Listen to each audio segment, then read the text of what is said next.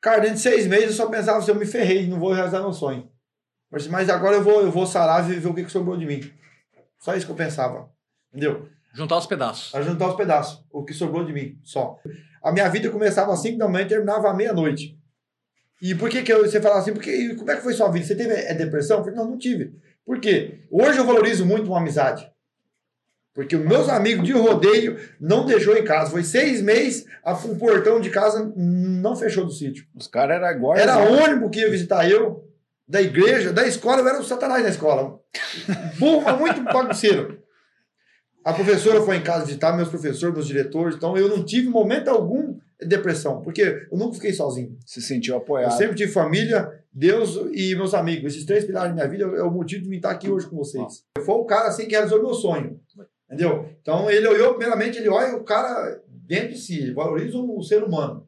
Entendeu? Aí depois você começa a trabalhar com ele. Ele foi o cara assim que falou não, ele falou, não, você tem que treinar, você tem que ganhar, você tem campeonato e tal, eu quero que você ganhe. Não, ele falou assim, não, vamos realizar seu sonho primeiro, depois seja campeão. Lógico, me, realizar meu sonho, eu, eu, eu tinha que ser campeão. Porque era só o primeiro que vai. É só o primeiro que Mas vai. ele não falou que eu tinha que ser campeão. Ele falou assim, eu quero realizar seu sonho. Beleza, eu acreditei, então eu tô remando que eu ia realizar meu sonho e não ser campeão. E com quatro meses ele fez vice-campeão brasileiro, perdi por 0,8 milésimo no cara. Tem que ter um propósito. Eu tive vários convites de, de churrasco. Entendeu? De balada, cantor me chamando, vai lá na minha área VIP. Não, eu não posso ir. Depois das Olimpíadas eu vou você me chamar. Porque eu sabia que eu, o, o, Você estava eu focado. tava focado, entendeu? Isso aí, eu- nada me tirava é, do, do meu objetivo. E por trás dessa medalha, quando um atleta ou qualquer pessoa que trabalha posta uma foto, ele tá sorrindo ali, não é que ele tá ali é, é só alegria. Por trás daquela foto tem muita dor, tem muita lesão. Tem que você falou assim, até de alto rendimento, ele anda batendo no seu máximo o dia inteiro. E ele e quando você chega a um nível que você já não tem mais aonde procurar, quando você consegue algo, é motivo de muita alegria. Se você baixa meio segundo do seu tempo, cara, meio segundo é um poder gigante.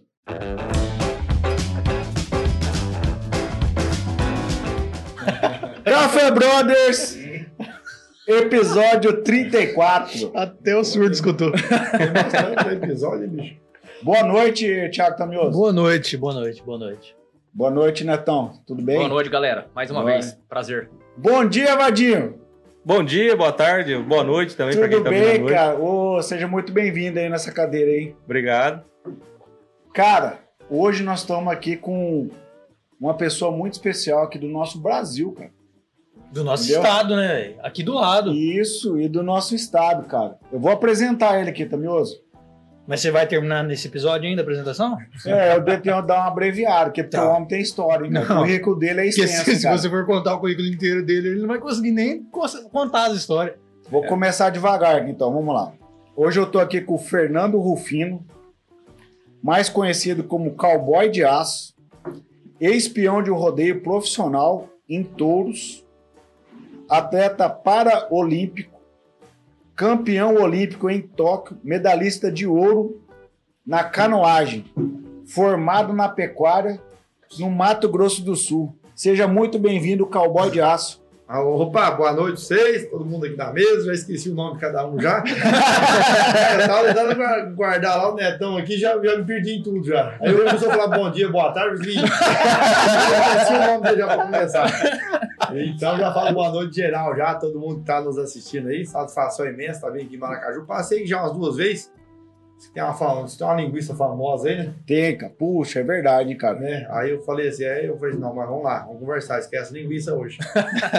mas enfim, uma alegria vir aqui dividir esse momento, prosear com vocês, falar um pouco da nossa trajetória profissional, pessoal, e isso é, é momentos que a gente guarda. Pessoas muitas vezes falam assim, ah, uns momentos bons da sua vida. Ah, eu tenho um monte, tem um só não. Quando tá na cabeça, os cabelos já tá caindo também, mas os dedos já não dá mais, tá cortado, mas enfim, não dá para contar. Mas um desses hoje é um desses momentos que eu vou estar aqui dividindo com vocês a mesa. E se Deus quiser, aí vai ter muita próxima para conversar aí. Maravilha. Então, só para você memorizar, esse cara grande aqui do seu lado direito aí é o Netão. É, então. Osmar Neto, mas é o Netão. Eu fiquei sabendo que é pra mim vir fazer um treino com ele aí, eu não sei. é é, Então, aí nós vamos fazer combinar para nós Ele- fazer um treino. Eu já fiquei sabendo que ele é bom de barra. Ele é bom de barra e supino. Supina, Mas meu também. forte mesmo é canoagem. canoagem. Tem um aniversário, já nem quero vir pra cá. É, quem sabe dá pra levar isso no cachoeira, né? É, não, Montalvão. É. Rapaz. Esse aqui é o Vadinho. Vadinho. A gente chama ele de Vadinho, mas é o Zé ou Vadinho. E esse aqui é o Ele é Thiago com o japonês, é ou não? Do mato, japonês do mato. Chinês ou... Não, daqui, daqui do estado mesmo. Do estado é Ah, pai, meio fez assim? aqui. O pai tava com vontade, né? É tempo não, né? E eu sou o Ah, eu tenho uma Xandó. boa contar do meu pai. Ah, tá. vocês me lembram. Então Fala tá. aí, pai. E eu sou o Xandó. Xandó. É, na verdade é William meu nome, mas todo mundo chama de Xandó. Aí ficou Xandó. Sempre vem um apelido, né, bicho? Sempre E o duro que é meu nome, cara. É que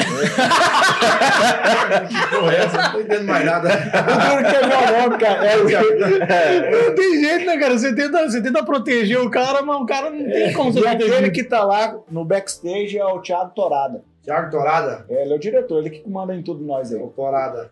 Ele que Fala faz- pra nós, seus amigos que veio aqui hoje também. Rapaz, eu vim com duas especialidades da casa. Hoje ó, eu vim com um caboclo aí, que é um amigão meu das antigas. Aham. Viajamos juntos já, daí conheci um presente que o esporte me deu, a amizade dele, a família, o senhor Juarez e Dona Angélica. Um beijo para esses dois, dois, dois paizão meu aí. Patrick Legal. Zone como um filho meu aí. E tem muitas conquistas pelo esporte, é um grande atleta, foi jogador de futebol, de futsal, tem um troféu lá que é maior que eu na casa dele Que legal. entendeu? E, e veio para, o esporte, hoje tem medalhas e medalhas e conquistas, também é, é jogador de futebol de, de amputado, tem o, o time que é o, o, o Pantanal, né, Patrick? É o Patrick Pisoni. E... Ele vai estar aqui com a gente, galera. o Ah, em Patrick breve Pisoni. breve vai estar aí com a gente entendeu? aí. É, ele tá junto aí com nós aí, contando a história. Tem mais história que eu pra estar contando aqui. E também trouxemos ele, como ele, ele é bancário, trabalha no banco, e amanhã ele quer chegar atrasado, tô gerente. Sabe o que é baseado? Eu trouxe meu amigo Álvaro, o gerente também, a gerente dele. É, Patrick? Eu não entendi nada. Mais ou menos, mas enfim, mas tá bom. Joia. É, aí tá junto comigo. Diz eles que vieram junto comigo, mas você acha que eles são parceiros mesmo, pelo que nós tá escutando aí? É. Os bichos já estão procurando o que coisa, fazer já. Aqui é tudo no ar aqui. Ô, Torado, é o seguinte, nós pedimos um hambúrguer. Aqui hoje tá especial também hoje. É, eu E percebi. aí, a hora que chegar aí no celular, você avisa aí, tá? O, o hambúrguer, beleza? É, tem Ó. coquinha. O, ca- o cara, eu vou É. falar pra você, o cara fez uma Preparou? recepção pra você. Moço. do Será que vem um dos convidados? Não, e detalhe, Mas, detalhe, é zero, tá? É zero, é zero. Não, zero, zero. zero, zero, tá? Agora tudo é o Pix, depois vocês mandam o Pix. Não, Fala é, em Pix, me não, Patrick. não? Eu, eu, eu já sofri um, um, um, umas Golpe. é, uns golpes do Pix já, bicho. Duas vezes, burro não, idiota. Porque só uma coisa acontece, é burro, mas acontece duas vezes. E uma vez eu tava. Eu, vamos Não, pode contar. Eu, eu, eu, eu, mandei fazer uma porteira no sítio meu lá, aí eu mandei fazer num cara lá em Itaquiraí. Eu tinha feito é, duas porteiras, uma com com a mangueira, outra com o corredor lá. Aí tinha ficado 2.800 reais as, as porteiras lá. Aí e o filho de uma égua do cara que me Ô, Fernando, eu tô precisando, você podia adiantar aquele dinheiro? Eu falei, nossa, o cara tá me cobrando, eu tava com uns quatro dias pra pagar. Não, adianta sim, bicho. Ô, seu Zé, eu sei que tá falando, é eu mesmo. Hum, era Zé, era porra nenhuma. Era um lazarento. Ah, passa o Pix, eu pago. Aí paguei o Pix, não, beleza, peguei da conta. Tinha que ele tá aqui, aí, eu já acertei já, você já eu vim pegar as porteiras. Não, não você acertou não, Rufino. Não, tá aqui o Pix. Não, não é pra mim não. Ah, Nossa. lá, cara. Outro dia, ah, essa foi uma dedada no nariz, porque você soltando os olhos. E eu lá em São Paulo, treinando, falando com um amigo meu, Rafael Dias, é locutor de, de- de rodeio, até é da, do circuito CRP. E eu falando com ele, Pepe, ele tá mandando um áudio e tal, mas assim, do nada, é o cão mesmo. Aí ele falou, ele, ele falar comigo. Aí, coisa de cinco minutos, falou assim, ouvindo, fala o seguinte, arruma um dinheiro pra mim, porque a minha cotação de Pix acabou, e eu tenho que pagar uma mulher hoje. E eu queria, se pudesse arrumar mais dinheiro pra ela, eu falei, não, o que, que você precisa aí? Vai que eu tenho aqui. Eu falei, ó, me arruma é 900 e- é, 9.980 reais. Eu falei, não, beleza, eu te arrumo. Mas me Nossa. passa que dia? Eu falei, amanhã às 9 horas eu deposito pra você. Eu falei, ah, beleza, então. Cara, quando eu passei esse dinheiro, parece que eu senti uma dor é, no dedão do pé. eu falei, ah, beleza. Cara, é muito dinheiro, né, bicho? Eu falei, nossa do céu, vai, deixa que vai, seja o que Deus quiser, ele me paga. Cara, quando eu passei assim, eu fui olhando os stories do, do, do Instagram. Ia lá, ô gente, por favor, ninguém passa dinheiro pra ninguém. Ah, eu fui, eu tô dando golpe aqui. Eu falei, meu Deus do céu, tal delegado é burro. Pariu. Aí aconteceu isso, bicho. Putz, cara, duas Nossa, enfrascadas. duas, duas. Bicho, eu falei, meu Deus, você tem que ser comigo. Será que Deus me dá tanta coragem de mim, assim, me trabalhar? Eu tenho um lado preguiçoso que ele vai entrar em ação. A qualquer momento. Entendeu? Mas, enfim, é, sofri essas coisas. Que é tipo de alerta pra quem ficar pedindo dinheiro e mandar a merda aí, ó. Verdade. Dinheiro é só no, no- no- vendo o bago dos olhos do cara. Não, não, e outra? Já liga na hora, ao vivo ali, né? Li- É. Liga de chamada pra ver se É, a pessoa. Porque eu tava falando com meu amigo e, e- e gente que não tem muita leitura aí que ligou. Eu não gosto de ficar escrevendo no WhatsApp. Pipipi já erra tudo, já manda áudio. Aí quando eu fiz o dinheiro, eu falei assim, ó, e aí, deu certo? Calma, eu tô ocupado. Até escrever. Eu falei, ah, mas escreveu, vem te falar comigo. Aí eu falei assim, meu Deus do céu. Tá bom, confiando na minha sorte que eu não tenho. Sentei na graxa. Por falar em falta de sorte, cara, conta pra nós aí como que foi que aconteceu esse acidente, essa eventualidade que a gente tava falando aqui no backstage, né? Que é, vamos dizer, essa má sorte que você sofreu esse acidente e ficou. Rapaz, eu acho que é tudo é, é coisa assim que a gente conta, eu falo assim para as pessoas em casa conferir, por causa que nem eu, se contar, alguém se eu contar, se eu alguém contando minha história, eu falei, ah, esse cara tá mentindo. Você é um pilantra do caramba. Mas assim, tem tudo lá, comprovado. A gente começou muito novo as coisas acontecer comigo. Um moleque, morava no norte, um serrote caiu no meu olho, cortou e no olho. E no sítio tudo se cura com sal e ar. E fumo. E uma reza, Pai Nosso no céu, joga uma folhinha pra trás, dá três pulinhos e tá curado. Caiu um serrote no meu olho aqui, era moleque, torou aqui, entrou pra dentro do serrote. Meu avô, moleque, eu acho que tinha quatro anos. Em seguida, seis anos, arrancou a ponta do dedo. Caramba, cara, não tinha visto. Ah, tá de brincadeira. Eu nem Ó, entendo, velho. O cara não tem a ponta do dedo, mano. Olha isso aqui, Eu não tinha visto ainda. Eu não tinha visto, cara. É, me esgalhou essa ponta só aqui, não arrancou tudo na junta. Aí não tinha como fazer uma cirurgia. Aí automaticamente, na hora, já foi arrancado o resto do couro meio né, né, é no cru. Tirou, foi feita uma cirurgia meio na hora ali. Meus pais, primeiro socorro. Minha mãe já vinha, já veio com a faca e cortar do couro. Meu pai oreado em mim aqui, dando tapa na boca. Meu pai é um cavalo de forte, velho. Bruto, bruto, bruto. Hoje, meu pai é muito louco. Eu falo, meu Deus do céu. Será que eu vou ficar com a idade do meu pai com essa força? Aí, enfim, depois disso, em seguida, aonde eu já tava mais velho, onde com o, o boi pisou na minha cabeça, quebrou o maxilar. Eu montando, tinha que ficar 60 dias com a, com a enfaixada, enfaixada não, feita uma cirurgia, 60 dias tinha que ficar aqui. Eu tava montando no. no, no eu, eu tinha rodeio pra ir. Em seguida já, eu falei, ah, que se foda essa boca, vou com a boca pingando mesmo, vou mudar no rodeio. e, eu- e o primeiro boi que eu montei foi no, no boi que, que, que me derrubou. Era um boi muito pulador, Era uma vingança sua. é, era uma vingança. Era um, era um boi muito pulador. E, e era um boi muito ruim de brede. Você ia deitar, de ver que isso aí é bom, dá brede que não dá. Eu falei, ah, que ideia, hoje eu saio. Eu tava preparado, fazendo umas montadas boas. Ah, um lepão no torno, entrou rodando, me perdi as pernas, caí por debaixo. Quando ele bateu assim, eu passei a mão, eu senti que tinha um afundado aqui. Eu falei, mas que bosta é essa aqui? Põe a mão na boca, tava os dentes parramados da boca. Nossa. Aí, eu- aí eu, pra, pra ter certeza, peguei o queixo, falei pro João Cunha, esse é um amigo meu, que é o boi- boiado dele. Falei assim, ó, João, balancei o queixo dele. Quebrou o maxilar. Quebrou o maxilar, entortou a cara. Era um cara bonito, mas esse é o forte aqui, o osso aqui também, pôs o arrumado aqui. Fez uma harmonização Tinha que ficar facial. 60 dias. Com 30 dias eu já voltei a montar já. Acabou com assim já, e fui pro rodeio, pau torou e, e continuei. Aí depois disso, onde eu vi o acidente da, da fatalidade, me deixou paraplégico. E foi o ônibus que passou por cima de mim. Aí quebrou minha coluna, tem taia na cabeça, eu bati de frente. O ônibus, eu tava dentro do ônibus, Bretão, e dali a pouco eu, eu tava debaixo dele. Nossa. Mas como assim? É história de pescador, né? Nossa, Deus do céu. A porta do ônibus tava aberta e eu caí pra fora. E eu caí debaixo, e eu golpei, caí, caí. E tentei agarrar em para-brisa ainda, caí na frente dele. Ele jogou eu longe, tentei levantar, nós, nós, deu- nós deu de frente, ele jogou eu longe, aí desmaiei, ele passou por riba. Quem tava Mas mais o cara não te viu? Não, não tinha freio. Tinha um freio, mas aquele freio. Fechava. O barulho. É, Meu Deus do parava céu. com a marcha. Se tinha um aluno que ia voltar, ele ia parar. Mas Já ia daqui lá parando já. Você tava onde? Esse você tava indo pra onde? Vai voltando pra casa, era 11h30 da noite. De trabalho? É, de, de escola, é o último ano meu de colegial. Cara, Ah, você era tava no ensino novo? médio. É, tá, ensino médio. Você era novo, de ano. 17, É, eu 18 tinha- anos? Não, eu tinha 21 anos. Era burro, eu reprovei dois anos. reprovei a quinta série e a sétima série. Mas não, é porque é formado a pecuária, né? É Mas, diferente. ô, bicho, ó, desde a primeira série, eu prezinho, eu nunca fiquei de recuperação por menos de 5 matérias. Cara, Rapaz do a céu. inteligência não veio comigo, não. Não veio. Por, ca- por que, que eu comecei esse negócio de montar em boi? Porque eu tinha um sonho. Entendeu? E realizar meu sonho era viajar o mundo. Ao- ao- no, no primeiro ano do ensino médio, primeiro, segundo, terceiro, primeiro ano eu, eu nem tinha em casa, eu falei assim, pô, eu quero viajar o mundo, olha, bicho. Pô, tanta comida bonita, gente, cultura, já entendi uma coisa, já era uma coisa, já, já tinha uma inteligência já. 18 anos, eu pensei, pô, rapaz, tanto avião que tem, e aquela curiosidade, falei, todo mundo tem um sonho aqui, aqui é, nessa sala. Meu sonho era viajar, eu falei, eu quero conhecer o mundo, foda-se o que der. Aí eu fui estudando com esse bicho, e eu, eu, e eu já fui pesando eu. Cara, eu não vou me formar em nada nessa vida.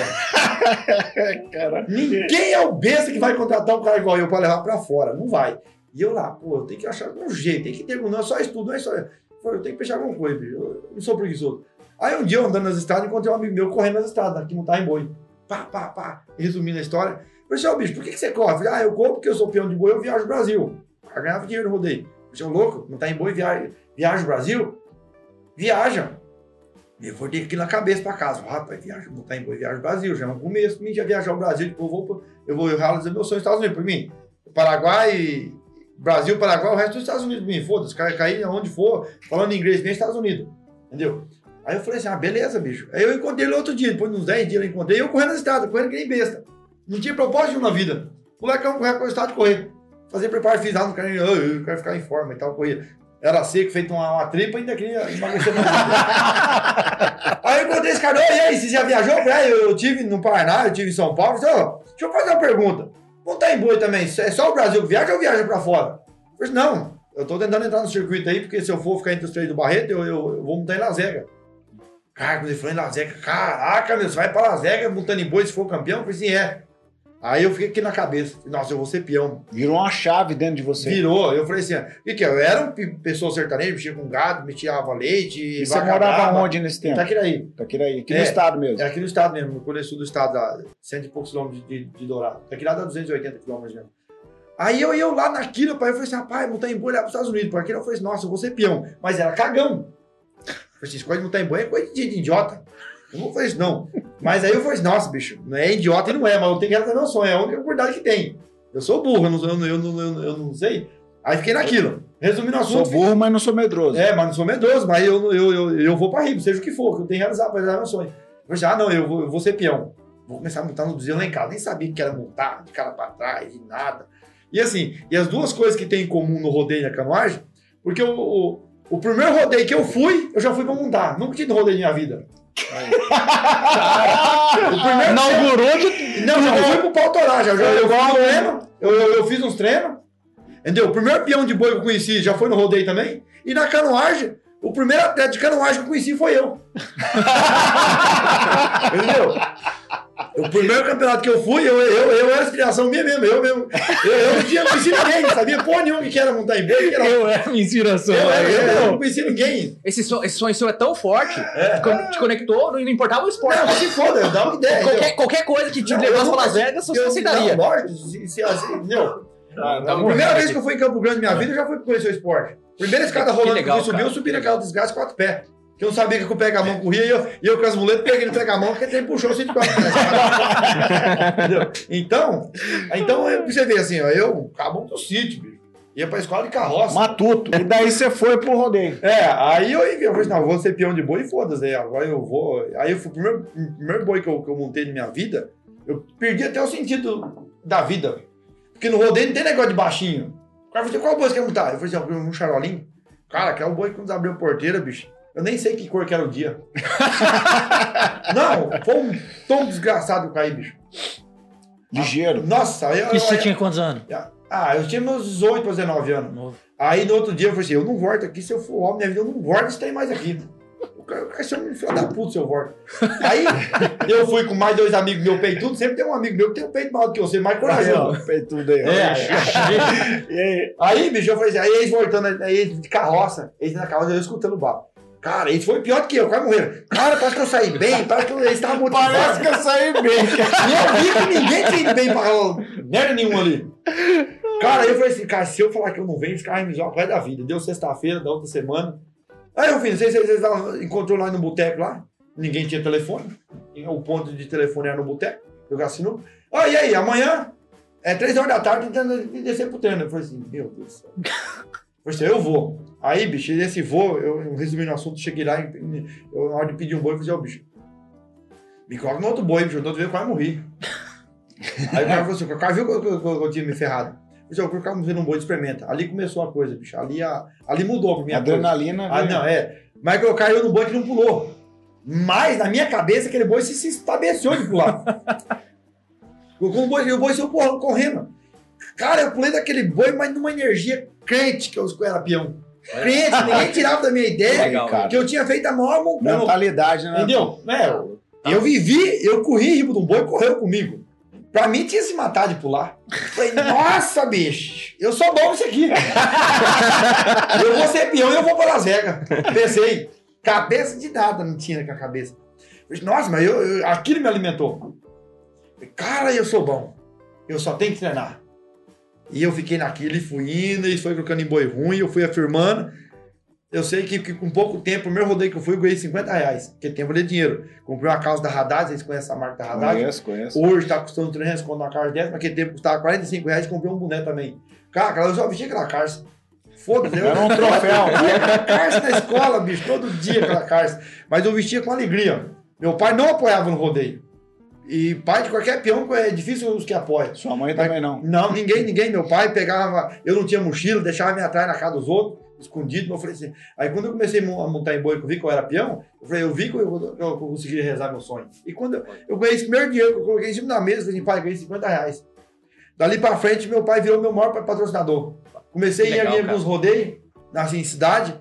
Eu chegava lá, meu pai tava com dinheiro. Ó, dinheiro aqui você paga um lugar pra você dormir, ou uma comida pra você. Puxa, que massa, entendeu? cara. É, Cara, eu ia pro rodeio. Pra vocês foi muito importante seu pai apoiar. Maravilhoso. Aí eu comecei pro rodeio, aí eu, resumindo, eu trabalhava pro veterinário. Eu trabalhava pro veterinário, veja só, eu saía às 5 da manhã, às 6 e meia eu tinha que estar com um coxo lotado de ração pra 30 cabeças comer, de vaca leiteira. Vaca leiteira tem a barriga do tamanho dessa mesa. Não é uma barriga qualquer. Entendeu? E eu tinha que estar com, às 6 e meia da manhã eu tava com o coxo triturado, lotado de ração, horário de almoço, de carção, sem camisa, com a barriga cheia de comida. Eu montava em boi e treinava, Nossa. entendeu? Você tava treinando, Era o tava- tempo que você tinha. é, é o tempo que eu tinha. Montar em boi de carção, de tudo. E era boi assim, o cara comprava boi e vendia. Então era touro, era tudo quanto é desgame que tinha lá. Eu pau tourado de carção mesmo. Falei, Eu, eu quero ficar ser bom. Porque se eu monto de carção, eu tô bom, imagina que atrás eu fico melhor ainda. Entendeu? E foi nisso. Aí eu, eu trabalhando pra ele, fui no rodeio de Novo Horizonte do Sul, ganhei é, é, três salários mínimos na época. Falei assim, bicho, eu trabalho o mês inteiro pra, ganhar um salário. Que eu fui no rodeio, montei quatro boi e ganhei quatro salários mínimos, três salários mínimos. Falei, não, vou, vou, vou para trabalhar pro veterinário, vou, vou só tocar no rodeio. Aí, conversa vai, conversa vem, fiquei no rodeio, eu já tava me, me- vendo, cada boi que eu montava, eu via azul de lazer piscar na minha cabeça. Aí sofri acidente, fiquei paraplégico, é, fiquei, nesse caso, fiquei mais seis meses na cama, tudo na cama, deitado na cama, na cama, comi e fazia necessidade na cama. que- deixa eu per- perguntar uma coisa. O que, que passava na mente do, do Rufino? Porque o Rufino tinha um sonho de Aham. ir para Las, Las Vegas, ser peão de rodeio. Nesses quatro meses, cara, o que, que você pensava assim na tua mente?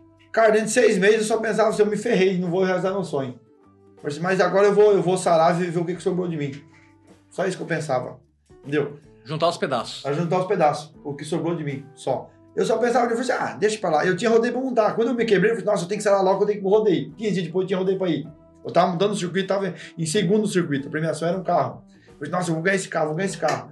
E eu nem sabia que eu tava o tanto que eu, que eu tava ferrado. Eu não entendi de lesão medular. Meu pai cuidou de mim na cama sem saber o que era lesão medular. Eu fui o primeiro deficiente que eu conheci na minha vida também. Tudo, tudo é eu. Porque eu era da cidade eu sou da cidade simples e sou um, de um, de um, é, de de uma greba. Isso Não, não, tinha não tinha televisão em casa. Tinha televisão meus 20 anos. Aliás, depois que eu machuquei que eu vim ter televisão em casa, né, não tinha interesse em televisão. Entendeu? Mas enfim, fiquei na cama, seis meses morando no Rio de uma cama. Minha mãe dormia comigo. Quando eu fiquei sentado pela primeira vez numa cama, assim, depois de seis meses, meu pai teve que segurar eu porque eu não conseguia segurar o, o- o meu tronco. Entendeu? E eu tava quebrado, tava separado, coisa ali. Foi nove horas de cirurgia, fiz cirurgia em Dourados, no, hospital evangélico, doutor Fernando Caiga. Aí tá, aí eu falei assim, ah, agora eu já vi que eu tô ferrado dentro, se dane. Eu não, esquece o rodeio. Mas a paixão no peito era gigante. Por que que eu não tive... A minha vida começava às 5 da manhã e terminava à meia-noite. E por que que eu, você fala assim, porque, como é que foi sua vida? Você teve é, depressão? Eu falei, não, não tive. Por quê? Hoje eu valorizo muito uma amizade. Porque os meus amigos de rodeio não deixou em casa. Foi seis meses, a- o portão de casa não fechou do sítio. Os caras eram igual. Era ônibus que ia visitar eu, da igreja, da escola, eu era o satanás da escola. Burro, muito bagunceiro.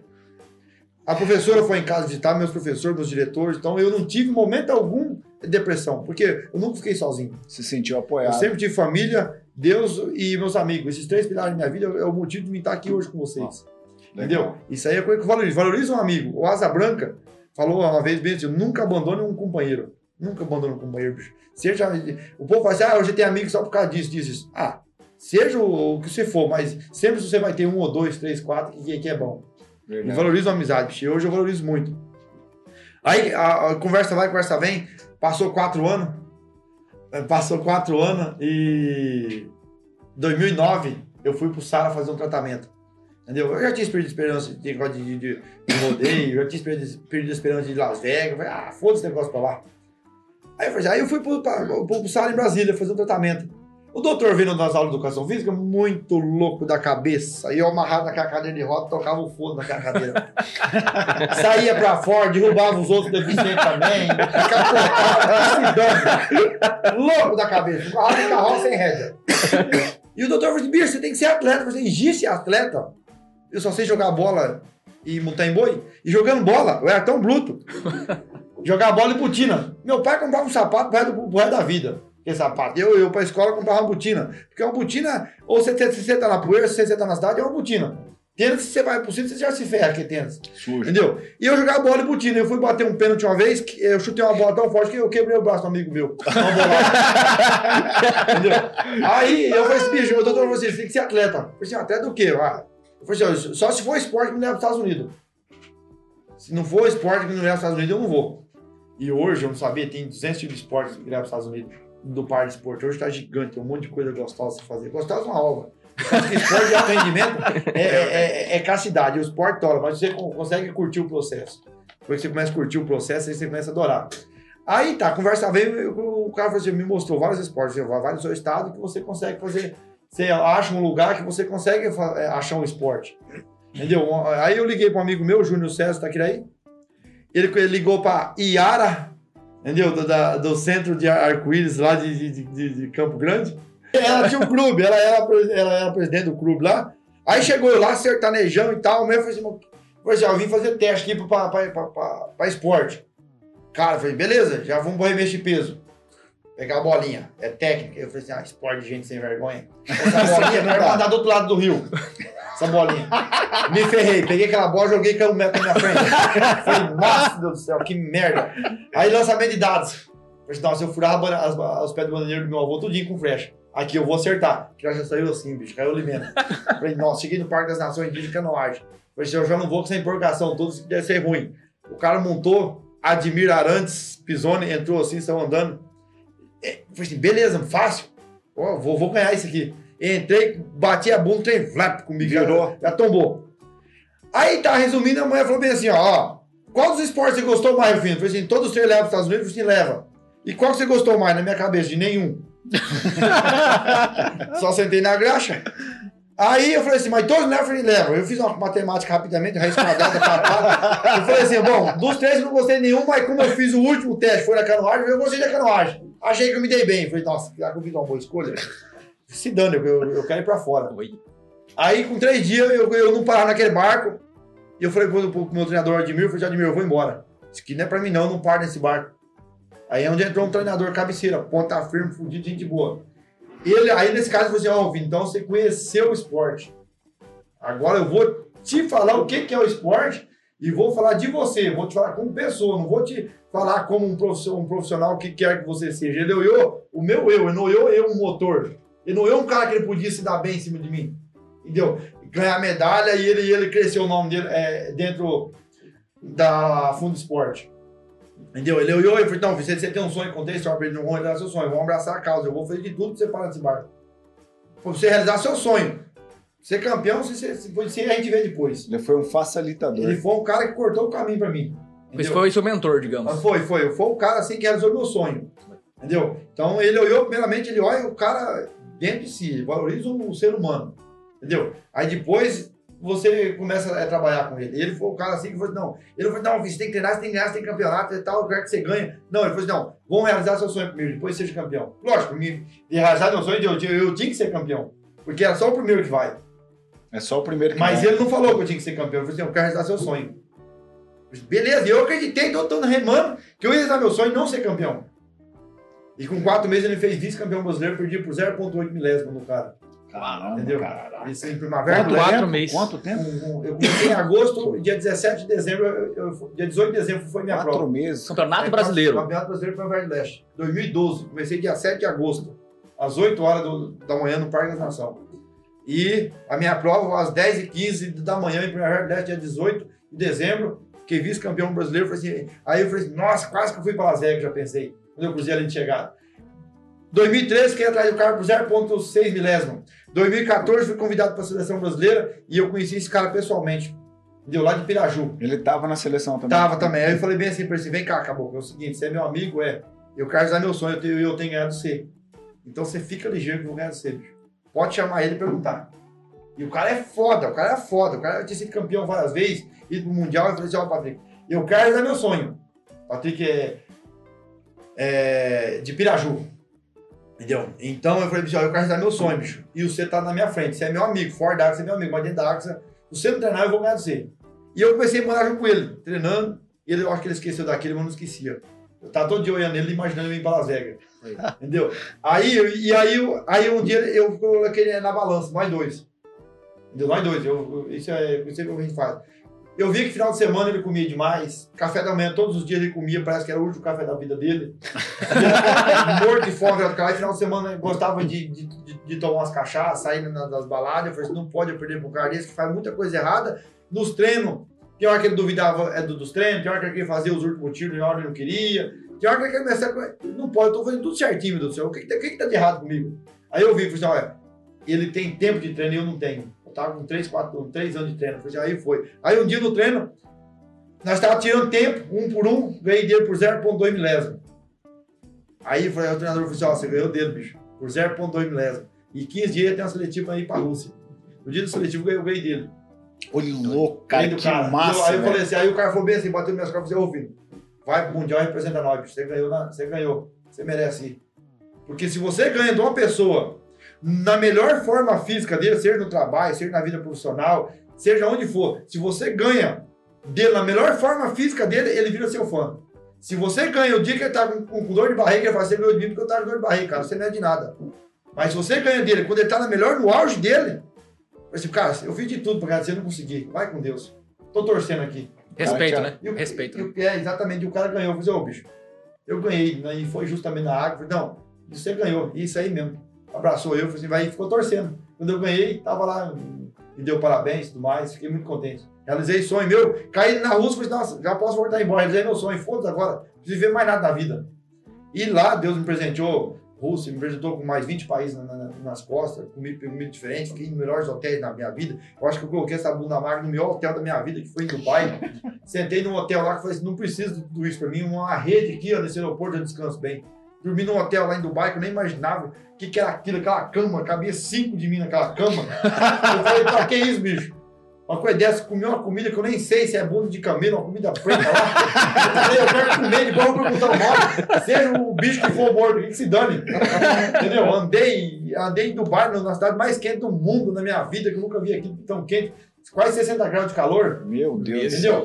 E eu vi as pessoas que só olham com os olhos assim, fica aquelas roupas, as ruas, entendeu? Passemos. E agora também indo pra Tóquio, passemos na rua que foi gravado Velozes e Furiosos. Então isso aí é uma coisa maravilhosa. Conheci os prédios que, que eles pularam com um carro no outro, assim, no, filme Velozes Furiosos, Dubai. em Dubai. Entendeu? Esse cara, quantas coisas eu conheci. Eu, eu pedi uma coisa, Deus me deu milhões de coisas. Porque eu Nossa, nunca cara. desisti, nunca tive, tive essas alegrias. Aí, e, e depois, é, depois desses acidentes que contei, depois que eu fiquei na cadeira, aí depois, um ano depois, eu andando de moto com um amigo meu lá, bati de árvore na frente de uma árvore lá, quebrei a perna, entendeu? Putz, E eu voltei pro hospital. Aí eu, eu, eu, já tava no hospital, os médicos falaram assim, pô, você aqui de novo, eu. Eu era freguei do hospital, entendeu? Mas depois disso, um ano depois também, em 2000 2008, ou foi 2005, foi assim, ó, foi o cu da bruxa. Eu acho que eu, eu, eu, eu, eu dei um tapa na bunda da bruxa, mas assim. 2005 tive dois acidentes, 2006 quebrei a perna, 2007 caiu raio em mim, quase matou. Entendeu? É, e aí, aí depois Conta disso- como que foi essa do raio aí? Ah, foi o pior acidente. né? Eu, tudo eu passo de volta. Mas esse do raio não não. Eu fico calejado de novo se for preciso, mas é, esse do raio não não. Eu fiquei três dias cheirando pólvora, eu saí no saltinho.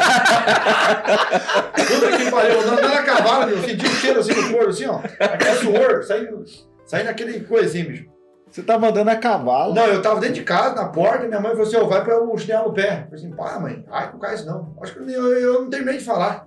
Eu já acordei. Eu não escutei o barulho, não escutei nada. Queimou a parede em casa, no vizinho, queimou a parede, estourou tudo na roseta. Parede de choque estourou, que nem, que nem a tomada ficou. E eu caí. mãe me pegar, ninguém deu outro. Tava como boiada. Cara do céu, quando eu fiquei assim, no- é, no- quando eu saía pra fora, assim, andar no sol quente, eu suave, já que cheiro de pólvora aí. Queimei dos pecados do corpo, eu tô zerado, eu tô santificado, sem o nosso nome. Nossa do céu, mas é... Você tava recebendo as bênçãos. Eu sei que não, não Foi Foi percebeu. uma super benção. É, mas é. Vai, Meu Deus, Tá louco, né? Deixa eu ser pecador. Quantos países que já não foi? Deus falou É. assim: toma aqui sua bênção. É, então, aí em Aí, 2012, 2014, comecei a viajar pra fora. Fui, fui, fui, fui pra Holanda. Na Holanda, bicho, eu acho que foi o país que eu vi mais mulher bonita da minha vida. É. Deus livre guarda, eu nunca vi aquilo. Passava, não passava de ontem, passava de, é, de bando. E eu, moleque do sítio, ficava olhando pra trás. O último, a equipe andando 100 metros na frente, eu. "Ah, mais um bando, mais um lote. Mais um lote, mais um lote. Aí lá, bicho. E as ruas assim, antigamente agora não é mais. Tinha assim, as vitrines com aquelas mulheres, com não sei como é que fala grafite. Com a exposição. A exposição, as mulheres que, que, que dão prazeres é, por todo o dinheiro. as mulheres caridosas. Aí, cara, eu, aí todo mundo, eu vi que todo mundo andou e ficou olhando pra trás. Isso, aí, e ali tinha um, um na vitrine. E eu vim pra trás. Eu, eu sabia que eu, que eu ia ver, que eu não ia me contentar. Cara, eu andando assim, eu andando. Eu passei assim, falei, nossa, que manequim top! Ô, louco, cadê as manequins aqui? Mas aí eu vi que piscou. Eu falei, Mas não pode, manequim até piscar. eu assim de muleta, eu olhei assim. Eu falei, nossa, bicho, é uma mulher que tá aqui na vitrine. Mas top demais. É de verdade. Ela é aleijada de gostosa mesmo. Aí, bicho, eu passei assim, falei, nossa, eu ia lá, o povo, ah, menino, você viu? Todo mundo tá. Aí eu fui fazer uma gracinha, tirei o chapéu, passei no vidro, passei a mão assim, mostrei a língua. Ela pegou a cortina, fechou na cara. Que ela viu que eu tava com zoeira. Ali, se você interessa, você passa o cartão, paga e entra pra casinha e, couro. E ela viu que eu tava com zoeira. Entendeu? Aí ela fechou a casinha. Falei, assim, é história pra contar e dar risada. Mas eu, eu passei lá, passei em outros países, República, tudo outro, República Tcheca, Europa, eu fui bastante países, Canadá, Tudo pela México, seleção tudo brasileira. pela, pela seleção brasileira. Né? E Las Vegas, chegou aí ou não? Não fui. Fui em 20 Ainda. países, não fui nas Vegas. Não fui, eu sempre fui ir para Las Vegas. Então seu sonho tá aberto ainda. Ainda tá aberto. ainda É por isso que tá fui. viajando É, até hoje É, ainda. então, esse ano eu não sei se eu vou, eu tenho outros planos. Esse ano eu tinha outros planos, mas pro ano que vem eu tenho que ir. Um dos meus planos também, um dos meus sonhos também é o quê? Conhecer o Brasil. Eu quero pular no carro e, e viajar os 27 estados é, do nosso Da Brasil. nação. Aqui, onde tiver um. é, os 27 estados eu, eu, eu quero viajar, desde o Acre até aqui embaixo, Rio Grande do Sul. Então quem quiser te patrocinar nesse sonho aí, Ô. Já- Na gasolina, principalmente. na gasolina, Caralho, né, no petróleo aí, né? Tá- tá barato. no carro. De repente acontece igual a gente tá falando, É. alguém pode acompanhar você. Ah, é, eu aí, fazer um documentário, um negócio desse, quero me divulgar bem, tipo, fazer certinho. Conhecer até outros atletas de outros Lógico, estados. é, eu, assim, eu quero viajar todo onde tiver um canoísta, principalmente onde tiver a, a, a paracanoagem. Onde tiver, quero, quero ir para a Amazônia, tentar implantar também lá a canoagem. Pensa, lá o povo rema de rir numa tora, de pau de carbono, que pesa 500 gramas na mão do índio daquele lá. 500 gramas? É, 500 gramas. Você pode entortar ali que você não quebra o remo daquilo. Pode mandar a força que for, pegar a força que for que não quebra. Mas enfim, esse é um dos meus sonhos também, viajar o país, ver essas pessoas, um, das pessoas que me convidam para ir na casa deles. Tô anotando, hein? Agora eu apareço pra comer aí, vou aparecer com fome. É verdade. É, ô Rufino, conta pra nós aí um pouquinho aí dessa essa preparação aí do, do, do atleta, o backstage, vamos falar o off. Você falou que você cuida um pouquinho da sua alimentação, a, a parte de suplemento e tal, exige um pouquinho de cuidado. Mesmo sendo um atleta paralímpico, fala um pouquinho dessa sua preparação. Hoje, um, um atleta do alto rendimento, um atleta paralímpico, um atleta que tem o seu nome escrito dentro do Ministério do Esporte, tem seu nome é, é, escrito na- no programa da WADA, da Suíça, que é um programa de antidopagem, entendeu? É do atleta. Então, hoje ele tem que tomar muito cuidado. Entendeu? Ele tem que tomar muito cuidado. Eu já fui muita festa que eu levo a minha própria água dentro, dentro do carro. Acabou minha água, vou pegar água dentro do carro. É, eu levo a minha comida, é meia-noite eu vou lá, como minha batata com frango e meu peito de frango, tô nem vendo, levo água, a garrafa de 2 litros de água, escovo o dente, volto pra festa, meto o ralo na boca, vem chupando, entendeu? Então eu não tomo bebida assim, não é por, por coisa, é por precaução ao meu esporte. Eu não sei numa balada o que, uma pessoa colocou dentro desse copo pra me- oferecer, entendeu? Então, é, hoje tem que tomar muito cuidado. Então, assim, bebida, qualquer bebida eu não tomo. É, por mais que, por mim tomar água hoje, eu tenho que abrir ela numa festa, entendeu? Tem que tomar muito cuidado disso aí. Não é porque isso, aquilo, outro, eu sou mentido. Não, não. Eu estou preservando a- o meu trabalho, que é meu esporte. Porque se eu sou, se eu sou pego num programa de antidopagem, num programa que eu, que que tenho alguma substância, aí eu tô ferrado. Eu tenho que dar explicação para 1.500 pessoas, é advogado, é dinheiro que gasta, entendeu? Você tem que, enfim, você tá ferrado. E eu, é a pior coisa do mundo hoje, dentro do esporte, se você pega um antidoping. Você pode furar o barco de um amigo meu, queimar uma largada, sair primeiro, fazer qualquer tramóia mais esquisita. Mas se você é pego por antidopagem, você perde patrocínio, você perde apoio. É uma imagem muito feia pa- para, uma, para, para a carreira do atleta. E, em outras palavras, também, é, o esporte é uma ferramenta muito maravilhosa. Para mim, realizou meus sonhos, realizou meus sonhos de viajar, realizou meus sonhos financeiros. Hoje, eu fui, em 2017, eu, eu tinha uma reportagem no programa do. Ai, Luciano Huck? não, não foi do Luciano Huck, mas Danilo foi, Gentili? não, não foi. Foi em outro programa lá, que eu fui no- no- no Canal Brasil. É... É, Rony Bonfá, como é que é o nome do cara? Esqueci o nome, mas enfim. E eu falei do meu sonho, em 2017. Que a gente, ele perguntou mim, qual que é o meu sonho hoje? Entendeu? É? Se eu perguntar pra vocês quatro tá aqui na mesa. É um eu já realizei sonho meu, tô realizando, tô vivendo sonho hoje. Mas se eu perguntar, um cara que ganhou medalha olímpica, o cara que viajou o mundo, conheceu tudo que tinha direito, eu fui, eu fui recebido pelo presidente, não tô falando que bater no peito, se me vangloriando, tô contando o que aconteceu comigo, É, a sua, conquistas. história, pô. a minha história. Então, então eu já tenho tudo que eu- que eu preciso. Eu, eu, eu já sento na cadeira e falo, eu sou um cara realizado. Eu sou um cara feliz pra caralho hoje. Eu sou um cara realizado. Eu fui até o, o poder público da nação, fui homenageado pelo presidente da república por três vezes. Entendeu? Fu- Fui em Tóquio, o país mais longe do mundo, o Japão. Dormi nos melhores hotéis da minha vida, comi a melhor comida, clima. Já, via, já remei a menos 3 graus de frio, Giano, nevando, eu não conseguia, mas eu tava em tanguito, nem um pinto é, é, na chuva. Entendeu? Mas enfim, um cara que já fez de tudo na vida, tem minha família do meu lado, eu pergunto pra vocês quatro hoje: qual seria o meu maior sonho hoje? Já, fiz, já fui tudo, já fui em qualquer lugar que eu já Ah, pensei em eu fazer. acho que o seu maior sonho seria ser, ser pai. Vamos ver, o Thiago, Ah, não, se- ir pra Las Vegas. É, vamos fazer. A mesma coisa, eu ia falar ir pra Las Vegas, né? E não foi ainda. É, não fui ainda, exatamente. É, é, deve estar deve tá conectado com a questão das pessoas, família. Sei lá, dar uma condição melhor para seus, seus pais, não sei, não sei, tô chutando. Aí, muito bacana. Cara, é, é praticamente isso. Né? Então, chegou bem próximo aqui. O meu maior sonho da minha vida hoje, hoje, eu tô vivendo esse sonho, é ser feliz. Não tem nada nesse mundo que é a melhor coisa do mundo ser feliz. Você ter seu pai do seu lado, você ter sua mãe do seu lado, você ter os seus amigos do seu lado. Eu hoje, eu já realizei, todo o meu sonho, meu maior sonho hoje. Eu sempre falei isso em 2017.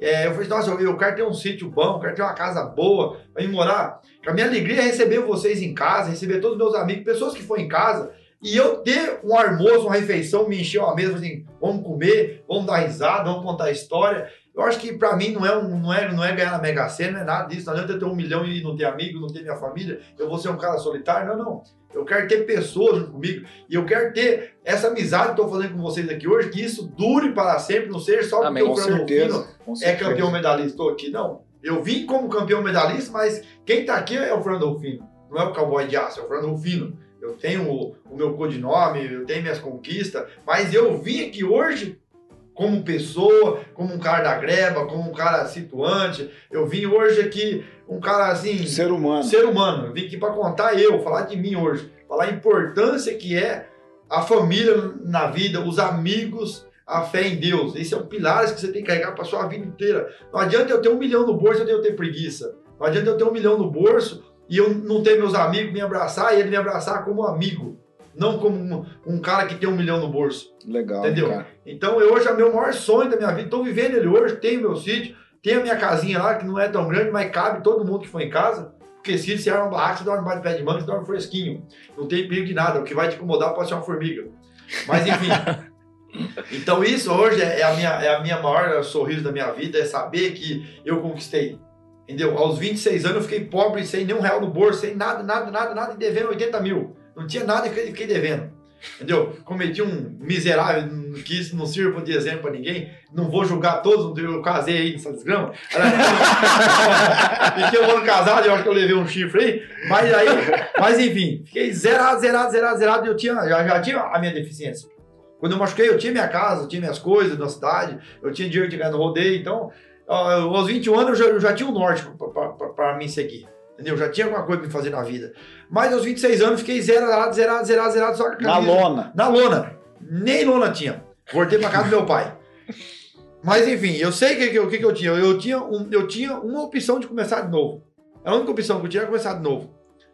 Aí, e eu comecei de novo. Fui lutando, conheci o esporte. O esporte me deu tudo isso. Trabalhei. Hoje eu tenho o triplo do que eu tinha, muito mais, graças a Deus. E tenho o mais importante, a minha dignidade, o meu caráter que, que eu tenho onde eu passo, graças a Deus. Mas enfim, isso é o que eu faço. É um, é um, é um, é um testemunho de, de que alguém que, que não é, nasceu num berço de ouro. Alguém que hoje está trabalhando aos 36 anos, conseguiu vencer tudo, teve as minhas limitações físicas, falar bonito, para não falar deficiência, limitações físicas, entendeu?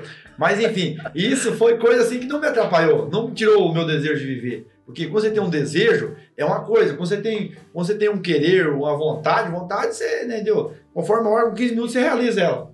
Mas enfim, se você tem um desejo, é muito grande, um desejo é de, de coração, é de alma. Eu sei, meu desejo sempre foi esse ser feliz, dar risada e conquistar os meus méritos e estar no meio das minhas pessoas, porque amanhã depois, se eu, se eu morrer, o que eu vou levar e vai ficar vai ser isso. Ô, Fernandão, sempre fui na casa dele, ô, ele veio aqui em casa, ele me visitou. Ninguém vai lembrar se eu tive um carro, zero. Entendeu? Verdade. Ninguém lembra de carro. Porque, pai, bem material é o que mais me importa. Se tem um carro hoje top, eu tinha, mas eu, não, um pica-pau e uma carroça carregando tá bom demais. Tá, tá filé. Mas, Deixa eu te falar uma coisa. A hora que a gente foi buscar vocês ali, eu e o Netão tava dentro da caminhonete do carro, e aí eu peguei e falei pra ele assim, falei, Neto, eu tô passando uma fase assim bem difícil da minha vida. E aí, mas eu quero compartilhar com você que você é meu amigo. Eu eu tô muito feliz, cara. Eu tô passando uma fase difícil da minha vida, mas eu tô feliz, parece contraditório. Ele falou, mas tá, como assim? Eu falei assim, olha, cara, eu tenho uma família top, eu tenho uma mulher que me respeita, eu tenho duas filhas. Eu tenho amigos que eu posso confiar. Eu tenho vocês aqui, cara. Eu tenho um, um um trabalho que eu amo fazer o meu trabalho. Eu, eu tô tendo essa oportunidade, Deus tá me dando essa oportunidade que não só para mim, mas para todo mundo que tá aqui do café, de conhecer pessoas incríveis como você hoje. Então, o dia difícil vai chegar para todo mundo sempre. mas só que ele é uma fase, ele passa. E o dia feliz também vai passar. Mas qual que é a graça disso? No dia feliz, você aproveitar ao máximo e entender que aquilo é passageiro. E o que importa é igual você disse, são pessoas. Porque já ouviu falar o ditado, né? Que cachorro não tem gaveta, né? É. Então, você, ho- hoje estando aqui batendo um papo com você, cara, quanta coisa você viveu. Quanta coisa você tem guardado na tua memória É. tá gravado. Eu pensei assim, eu também ouço comigo. O cara lá em Dubai, no maior aeroporto do mundo, mais top, olha a cabeça dele. Que que eu vou descansar, mano? Eu quero curtir. Seria minha. Seria, não, não tô querendo ser bajulador nem nada, esse tipo de coisa. Mas a minha mentalidade é a mesma. De aproveitar aquilo até o último segundo. É lógico. O que que eu vou dormir, cara? Quem que vai pagar uma passagem em Dubai? Ninguém vai pagar pra eu passear. Mas dentro, do, mas dentro do meu trabalho, é o que eu consigo fazer de melhor hoje, é o esporte, é, é a canoagem, e eu vivo isso intensamente. Intensamente, é isso aí. Conta pra nós também um pouquinho como foi essa trajetória até a medalha. Porque hoje, galera, é o seguinte, nós estamos com um medalhista olímpico, cara. O cara que é, não é pouca coisa, né, Tavioso? Não é pouca porcaria que nem Ah, do é. meu pai. Era pra feder a cidade inteira. Eu, eu quero, eu quero fazer um adendo também nessa pergunta sua aí, porque a gente tá falando sobre pessoas. Né? E eu quero perguntar pro Rufino qual que é a importância de ter, tido as pessoas certas nos momentos certos da sua vida. Exatamente, pá, acho que é exatamente. Eu tive muitas pessoas negativas. Quando eu ganhei a primeira medalha no campeonato na Rússia, eu- eu- meus amigos, meus amigos que eu abraçava, nós íamos pro boteco tomar café junto. Cara, eu vi que eu tinha alguns pilantras do meu lado que queriam me, me apunhalar com a faca nas costas, bicho. Entendeu? Eu falei, meu Deus do céu, como pode isso? Mas enfim, eu tive muitas pessoas que me abraçou, como eu falei com o meu treinador, abraçou como pessoas, abraçou como amigo meu. Então isso, os meus amigos de rodeio mesmo, que me apoiou muito, me deu a direção, me colocou no caminho certo, me deu aquele empurrãozinho. Então isso é importante. E isso você descobre nossa, essas, pessoas quando você, come, quando você é bem próximo a elas, ou quando você começa a conquistar alguma coisa, você, quando você tem pelo menos uma ideia, você nem conquistou, se você tem uma ideia boa, maravilhosa, você compartilha com ela e vê qual é a reação dela. Entendeu? Se ela te abraçar, te, te, te apoiar, te estar junto com você, entendeu? Entendeu? Nem sempre ainda, é uma pessoa exata. Mas, enfim. Mas quando você coloca, começa a colocar as suas ideias ali, e você buscar o, o seu sucesso, buscar a sua trajetória, o que você quer fazer, você abraçar com amor, você vai qualificando todo, mundo. Então, ao longo do tempo, você não pode nunca parar. Vai passando Que peneira. eu tive demais, mas as pessoas importantes da minha vida eu sempre valorizei e levo elas no coração até hoje. Entendeu? Você não consegue esquecer um sorriso de uma pessoa que você sabe que é. Você começa a sentir isso aí ao longo, vai ter.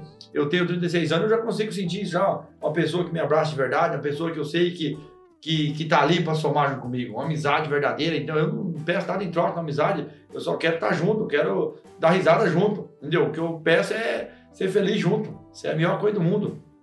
De risada nós demos. Não, é, Barbaridade. Demais, né? Demais, tá louco. isso é bom. Não, cativa demais, né, cara? Eu tava falando com o Xandó ali. Não tem, o cara chega, a presença do cara É. não tem. eu não- minha bochecha tá boa. doendo, cara. Mas é alto astral pra caramba, bicho, tá louco. Ah, tem que ser que eu falo assim, como que eu vou? Eu já, tava, eu já fui na loja de suplemento lá em, lá em Campo Grande, cheguei lá, o cara me recebeu de um jeito maravilhoso. Aí depois ele me, me falou assim, nossa, eu assisti sua prova, eu assisti você, eu vi a sua trajetória. Aí eu falei assim, cara, o que que, o que, que te motiva você estar no meio das pessoas tão feliz? Eu falei assim, pô, você tá me recebendo aqui, você nunca me viu na vida, nunca te vi. Você me recebeu como nós é amigo há 10 anos. Como é que eu vou, eu, eu vou, vou vir com duas pés da mão com você? Eu vou sair daqui sorrindo e o primeiro que passar na rua já vai ver eu sorrindo.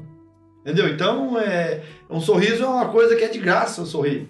E sorriso muda a vida de qualquer pessoa, desde que você sor- sorria de coração, é, aceita o sorriso fazer parte da sua vida. Sorriso tem poder de mudar o mundo, mudar tudo na sua vida. Com certeza. Eu vou puxar aquela pergunta de novo, que tipo, ah, eu, eu quero. Eu acho que é a curiosidade de muita gente também saber, né? Porque, para uma, vamos dizer assim, uma pessoa em condições físicas normais, é muito difícil ganhar uma medalha olímpica. Um atleta de alto nível. Porque o, o atleta de alto nível ele anda assim com a lesão, né? É pertinho, né? Mas um atleta paralímpico que tem um milhão de adversidade, ele também é difícil. Nessa trajetória da, da medalha olímpica até você chegar lá e pegar a medalha olímpica, o que, que passou na sua cabeça naquele momento ali que você colocou a medalha olímpica? Putz, eu sou campeão mundial. Ah, eu tô rapaz, representando o meu país. A vida é feita de, de propósito na vida. A vida é feita de propósito. A gente você tem que ter um propósito em tudo. Entendeu? E você tem que ter uma escolha. Se você fez uma escolha para fazer uma faculdade, você tem que enfrentar a adversidade que vai vir. Entendeu? Se eu fiz uma escolha para ser atleta e eu tinha um propósito de ser campeão. Eu não entrei é, no esporte para Participar. pra, pra- é, pra participar e ser bonito e ser mais um. Não, eu entrei no esporte para realizar um sonho. Eu entrei no sonho e eu, eu tinha um propósito de realizar meu sonho, que era viajar para fora. E quando eu não realizei, eu fiquei muitos dias é, passando assim, caramba, gente, eu tenho que fazer dieta, eu tenho que comer, eu tenho que. Eu não posso sair. Entendeu? Nos últimos três anos de, Olimpíadas, o dia que eu dormi mais tarde da minha noite foi, foi 11 horas da noite. Eu saía, mas 11 horas da noite eu estava em casa. Entendeu? Nesse período, se eu tive algum encontro amoroso, ou vai em casa ou 11 horas da noite tenho que ter em casa. Entendeu? Eu não, Mas não pode parar. não pode parar. Nem tá fumegando. Mas enfim. Tem- tem que trocar o tem óleo, né? que- Você tem que ter propósito. Entendeu? Tem, tem- tem que ter um propósito. Eu tive vários convites de, de churrasco. Entendeu? De balada, cantor me chamando, vai lá na minha área VIP. Não, eu não posso ir. Depois das Olimpíadas, eu vou você me chamar. Porque eu sabia que eu, o, o, Você tava eu focado. tava focado, entendeu? Isso aí, eu- nada me tirava é, do meu objetivo. E por trás, dessa medalha, quando um atleta ou qualquer pessoa que trabalha posta uma foto, ele tá sorrindo ali, não é porque ele tá ali, é, é só alegria. Por trás daquela foto tem muita dor, tem muita lesão. Tem que você falou assim, até de alto rendimento, ele anda batendo no seu máximo o dia inteiro. E ele e quando você chega a um nível que você já não tem mais onde procurar, quando você consegue algo, é motivo de muita alegria. Se você baixa meio segundo do seu tempo, cara, meio segundo é um poder gigante. Eu corri uma prova que eu, eu do primeiro ao sexto colocado, que foi a minha posição sexto colocado, nós chegou em, em, oito, em seis países. Menos de meio segundo, em meio segundo nós chegou em seis países. Entendeu? Eu ganhei uma prova por 0,2 milésimo aqui no Brasil. Acho que foi o raio que você caiu, hein? Praticamente, esse raio de energia. Entendeu? Então, isso aí, e assim, e o, e o treinamento é muito árduo. O treinamento não é um treinamento, é campeonato todo dia, praticamente, quando você tem é, atletas. Nós, o treino já é duro. E no treino, nós fica com nós mesmo apostando quem ganha. Ah, se você ganhar de mim, eu te pago um açaí. Quem perder vai pagar um açaí. Quem perder é, vai ter que sair do treino e fazer 150 flexão. Cansado, vai ter que fazer, vai perder. Então, e nós fica aquela disputa. O treino já é foda e nós fica deixando mais foda ainda. Mas por quê? Nós sabemos que, que, que nós buscar o último, última energia nossa, para nós é, é, é lucrativo. Você acha que isso aí tem a ver com, com você, o fato de você ser brasileiro e, e ter essa raça do brasileiro? Como que é esse... Quando você chega lá e vê os gringos lá fora, que, qual que é o diferencial do brasileiro que você vê? Porque a gente não tem todo o recurso e toda a tecnologia que eles têm. Os gringos é muito assim mortífero para ganhar. Eles são muito sanguinários. Os gringos têm uma ganância muito lógica, muito assim, gigante. Você vê que eles brigam mesmo assim. O brasileiro, ah, ganhou, ganhou, não ganhou, não vai pro próximo. Mas enfim, mas nós estamos lá, nós também briga de pau para pau. Mas o brasileiro ele é mais sambista, ele é o país, entendeu? Mas enfim, é, os gringos são muito mais é, mortais que nós em competições. Eles dão uma vida pra caramba, nós também damos a vida. Mas pra eles, parece que eles sentem que eles é a última coisa da vida deles. Entendeu? E o brasileiro tem aquele tal do jeitinho brasileiro. Ah, se não ganhar, eu dou um jeitinho. Mais ou menos isso, praticamente. Mas enfim, mas a gente tem a, a, a gana de vencer também. Mas o que a gente tem de, de diferencial deles é, é a. Nós tem muito assim. É, o culhão, nós é muito poderoso. O brasileiro, ele tem um poder sobrenatural sobre ele que ele consegue, dentro de uma bacia d'água, é, é fazer um treinamento. Entendeu? Ele consegue. A dificuldade, né? A De se dificuldade. reinventar a cada instante, né? Hã? De se reinventar. Se reinventar. Essa pandemia mesmo, cara, eu vi tanto amigo meu inventar treino dentro de uma casa que eu fiquei abismado. Entendeu? Isso aí eu falo que alavancou a inteligência de muita gente. Entendeu? De pessoas que teve que se, que se, é, que se reinventar, teve que ser uma pessoa ali, se, se, se construir dentro de uma casa, mo- montar sua empresa dentro de uma sala, e ele tinha que colocar 10 computadores dentro e trabalhar dentro.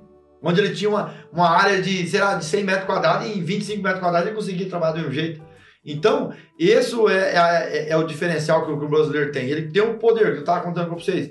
O, lá, lá fora, a tecnologia deles é muito avançada. Eles investem pesado, entendeu? Eu sou campeão paralímpico. Eles estão rodando a Europa inteira, que é onde é mais forte, a Grã-Bretanha, o Canadá, a- até a própria Austrália, a, a Hungria. Estão procurando em ONG, em hospitais de reabilitação, as pessoas que têm a- a- as mesmas biotipos, corpo, corporal, físico, que os brasileiros, para ganhar de nós.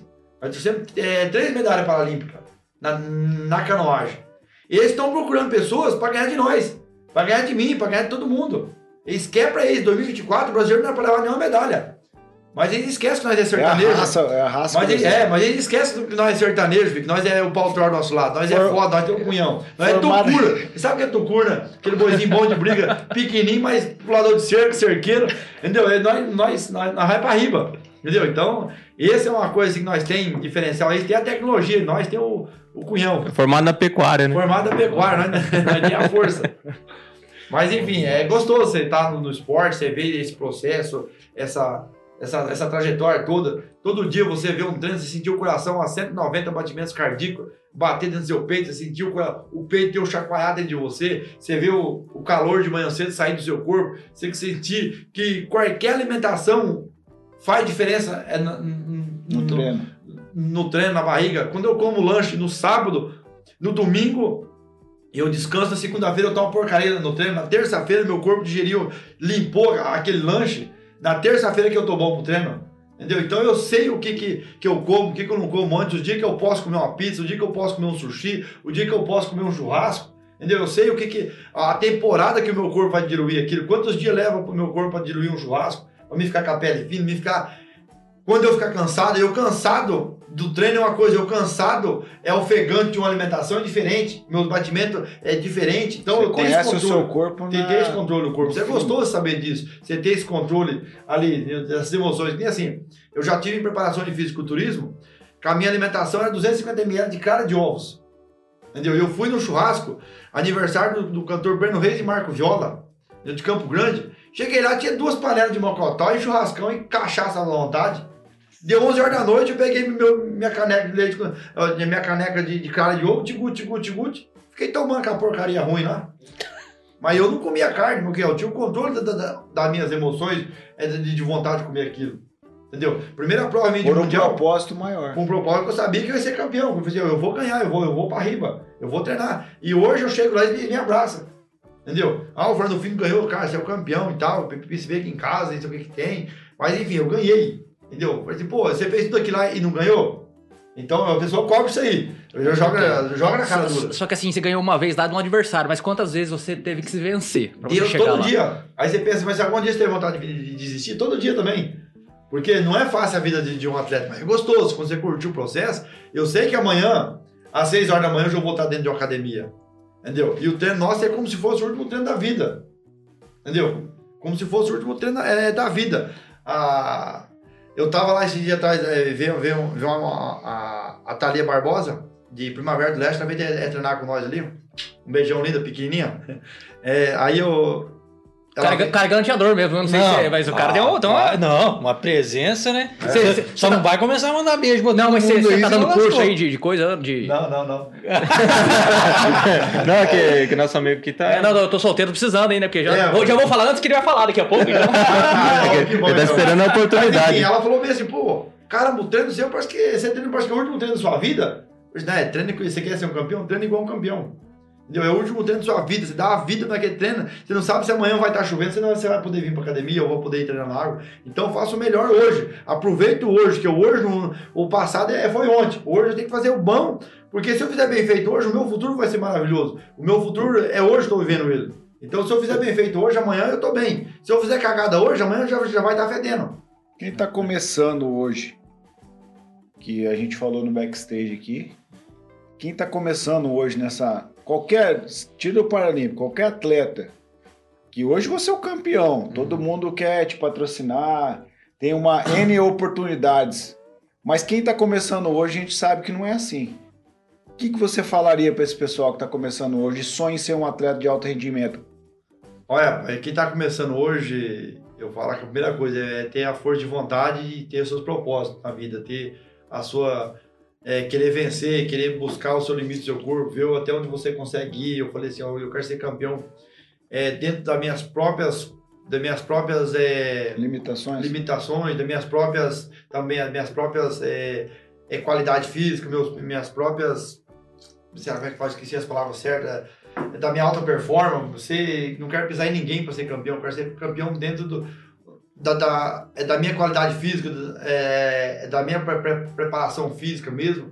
Mas assim, quem está começando hoje, vai em frente, porque o esporte é gostoso de ver, o esporte é uma ferramenta importante hoje, é uma, grande inclusão social hoje também o esporte.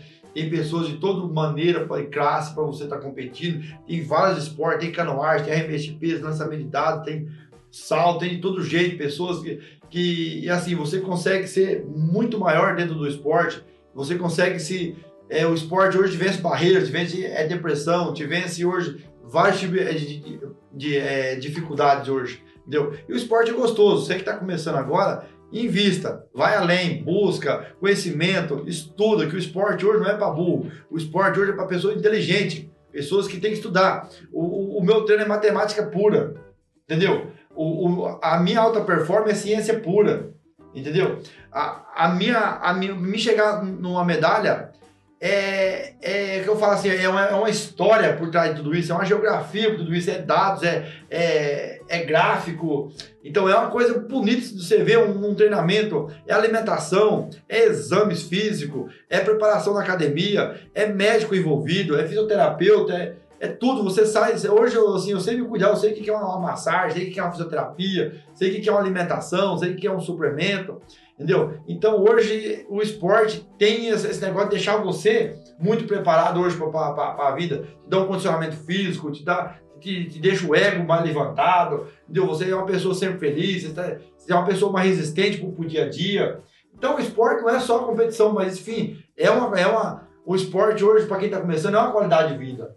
Embora o alto rendimento, ele deixe de ser um pouco é, uma qualidade de vida. Por quê? Por causa que você busca alta performance, você busca competição, você busca de, é, duelando com uma pessoa e outra. Então, muitas vezes a gente deixa é, de olhar é, no espelho e ver se seu corpo tá bonito. Então, você quer alta performance, você quer ganhar, você tem a gana de vencer ali.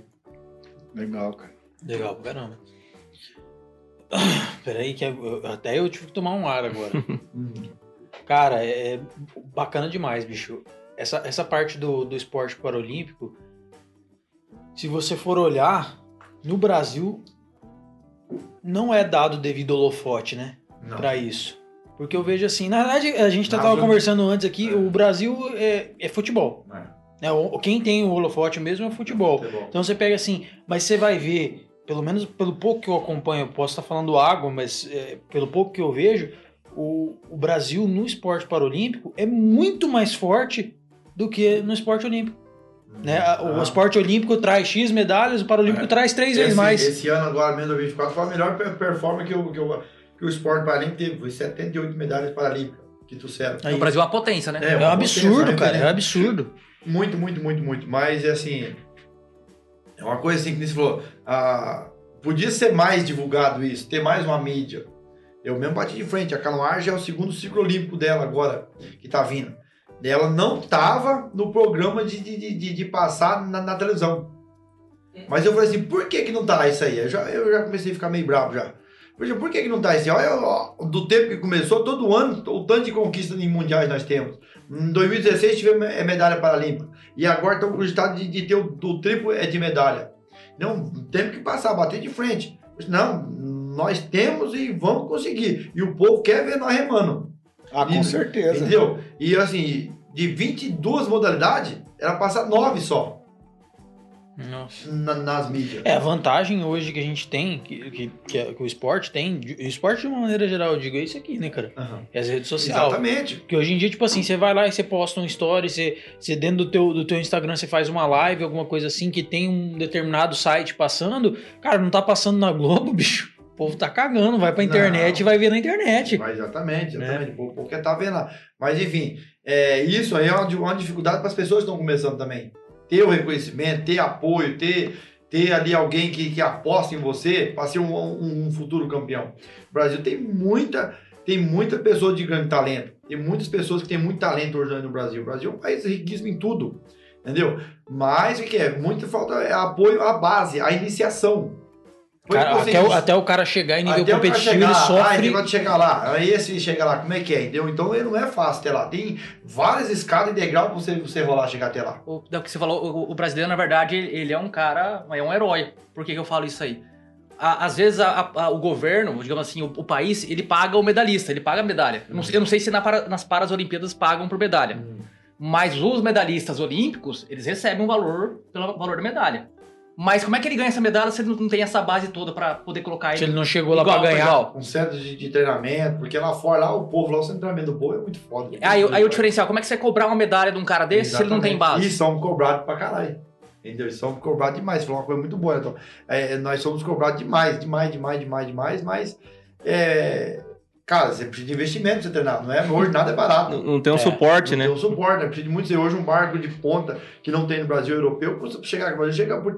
Chega uns 30 mil um barco aquele e pesa 8 quilos, 9 quilos. Entendeu? Então é, é caro pra você. Ah, vou começar a comprar um barco. O cara vai começar um esporte e, pô, ele já vai de cara, vai gastar é, 30 mil. Vai tirar da onde? Deus o livre guarde, entendeu? E a maioria dos esportes hoje, a maioria, a maioria, acho que, sei lá, 90%, se eu tiver errado, alguém me corrige depois na minha rede social, são pessoas de classe baixa. Entendeu? Eu falei, você tava conversando com, com o coordenador da, da, da canoagem, assim, ó, faz uma análise. Os campeões hoje que estão bem. Quando começou, tudo é classe baixa, filho. Filho de rico não, não, não quer se fuder no esporte, não.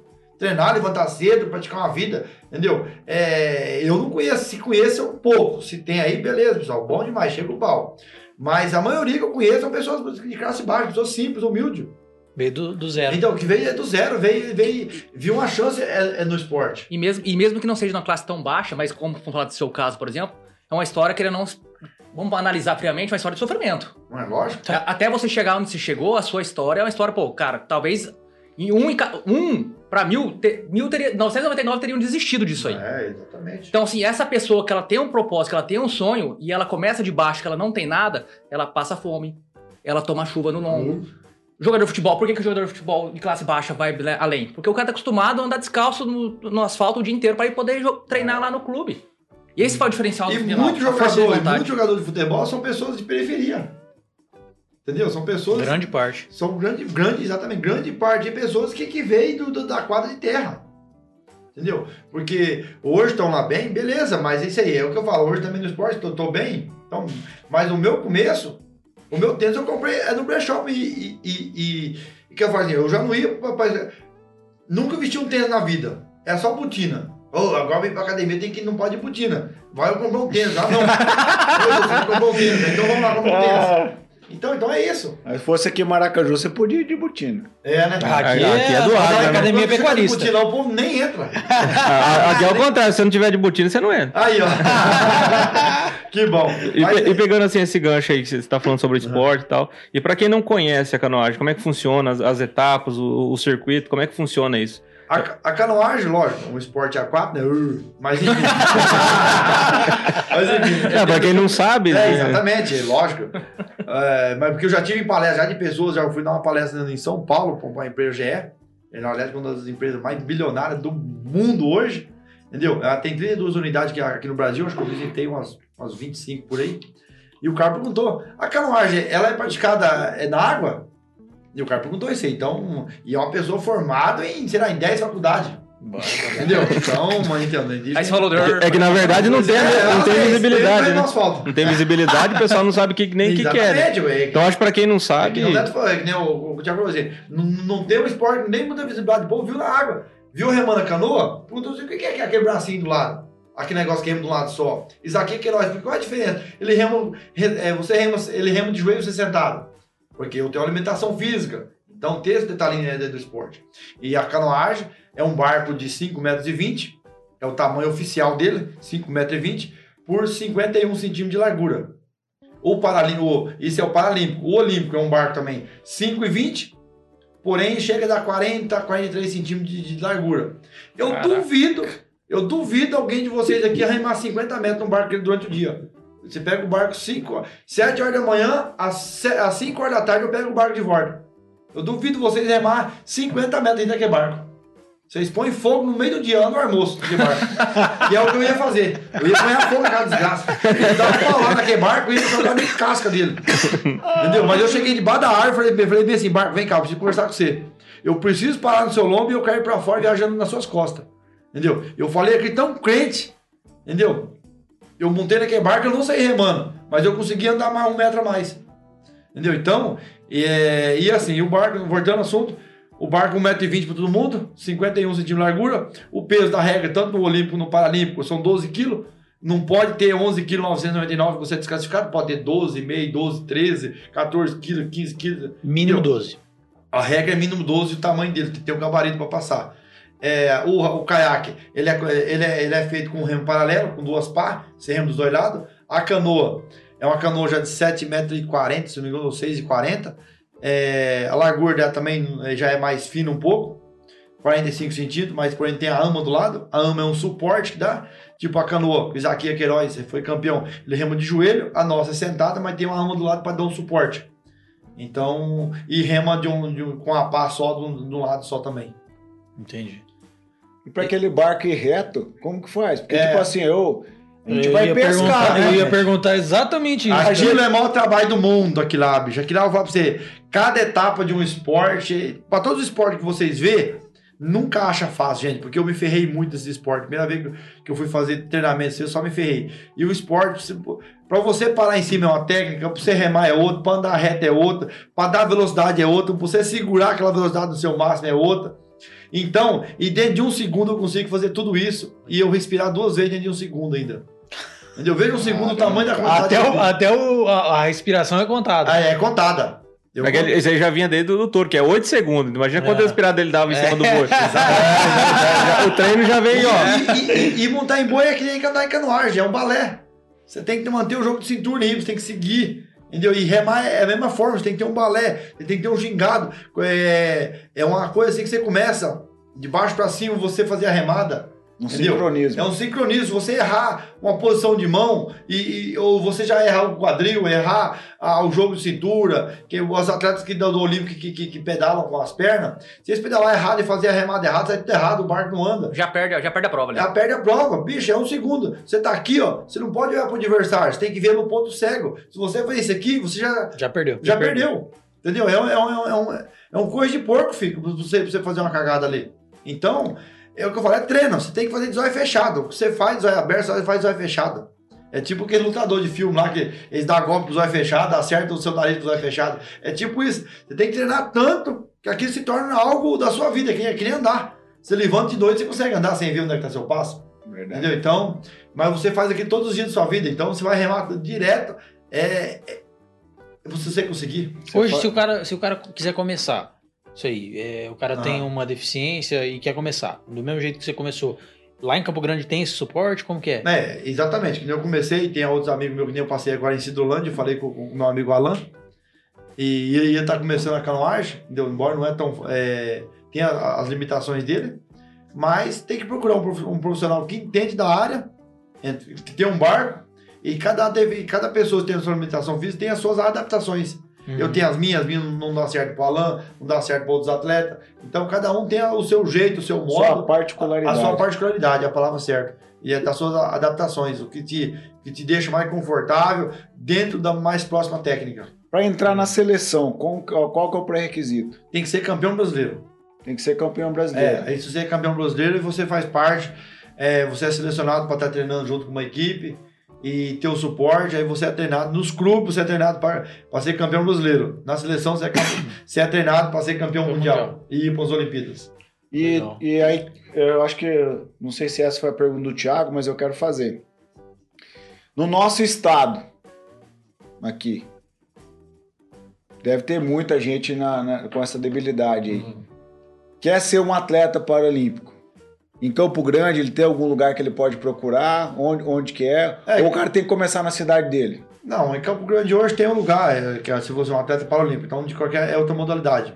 Em Campo Grande hoje tem muitos lugares que, que, que são, são treinados. Ele procura um clube, entendeu? Que, que tem a, a modalidade que ele deseja, e nesse clube ele vai fazer sua inscrição e ele vai dar, dar início às aulas, aos treinos, ao conhecimento, à vivência. Não é só procurar aquela porta de entrada que vocês tiveram com aquela moça lá, eu esqueci o nome. Ah, ela- Yara? é a Yara, entendeu? Mas é isso, é também no, no clube dela tem a canoagem, tem tudo quanto é outro tipo de esporte também. Tem outros, outros clubes também. Mas Mas era nesse uma caso, pessoa- esses, esses clubes são só para esporte paralímpico? Só esporte, esporte Ah, olímpico. aham. é Mas é, é- mas é algum entender. órgão da prefeitura, estadual? Como é que funciona? É particular? Esse- é, esses são é, do governo, é da, da Fundo Esporte que ajuda.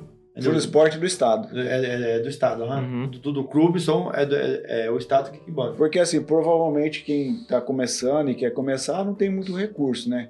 Aí pra procurar um é, lá, caminho... você nem na canoagem, você recebe, você já vai, vai ter um barco treinar, vai ter um remo você treinar, entendeu? É ao longo pra frente disso você Vai ter o técnico Fundo também? Esporte, então, é o, é o órgão. É, a, a Fundo Esporte. Legal. Então, assim, pra quem tá ouvindo, né, que provavelmente vai assistir aí depois, se você conhece alguém, ou você é se alguém que com- quer começar na, no para, no esporte Esporte paralímpico, ou esporte, esporte olímpico mesmo. É, faz. ou é, procurar Fundo Esporte, Campo Grande, né? Mas isso aí deve ter site, alguma coisa. É, na própria cidade aqui, se procurar a Secretaria do Esporte aqui É, de Maracaju, por exemplo, você deve chegar lá, ó, lógico, lógico. eu Daqui quero é- participar desse Ele tipo não de vai entrar direto, é, diretamente na, na Fundo Esporte. Ele vai achar um clube.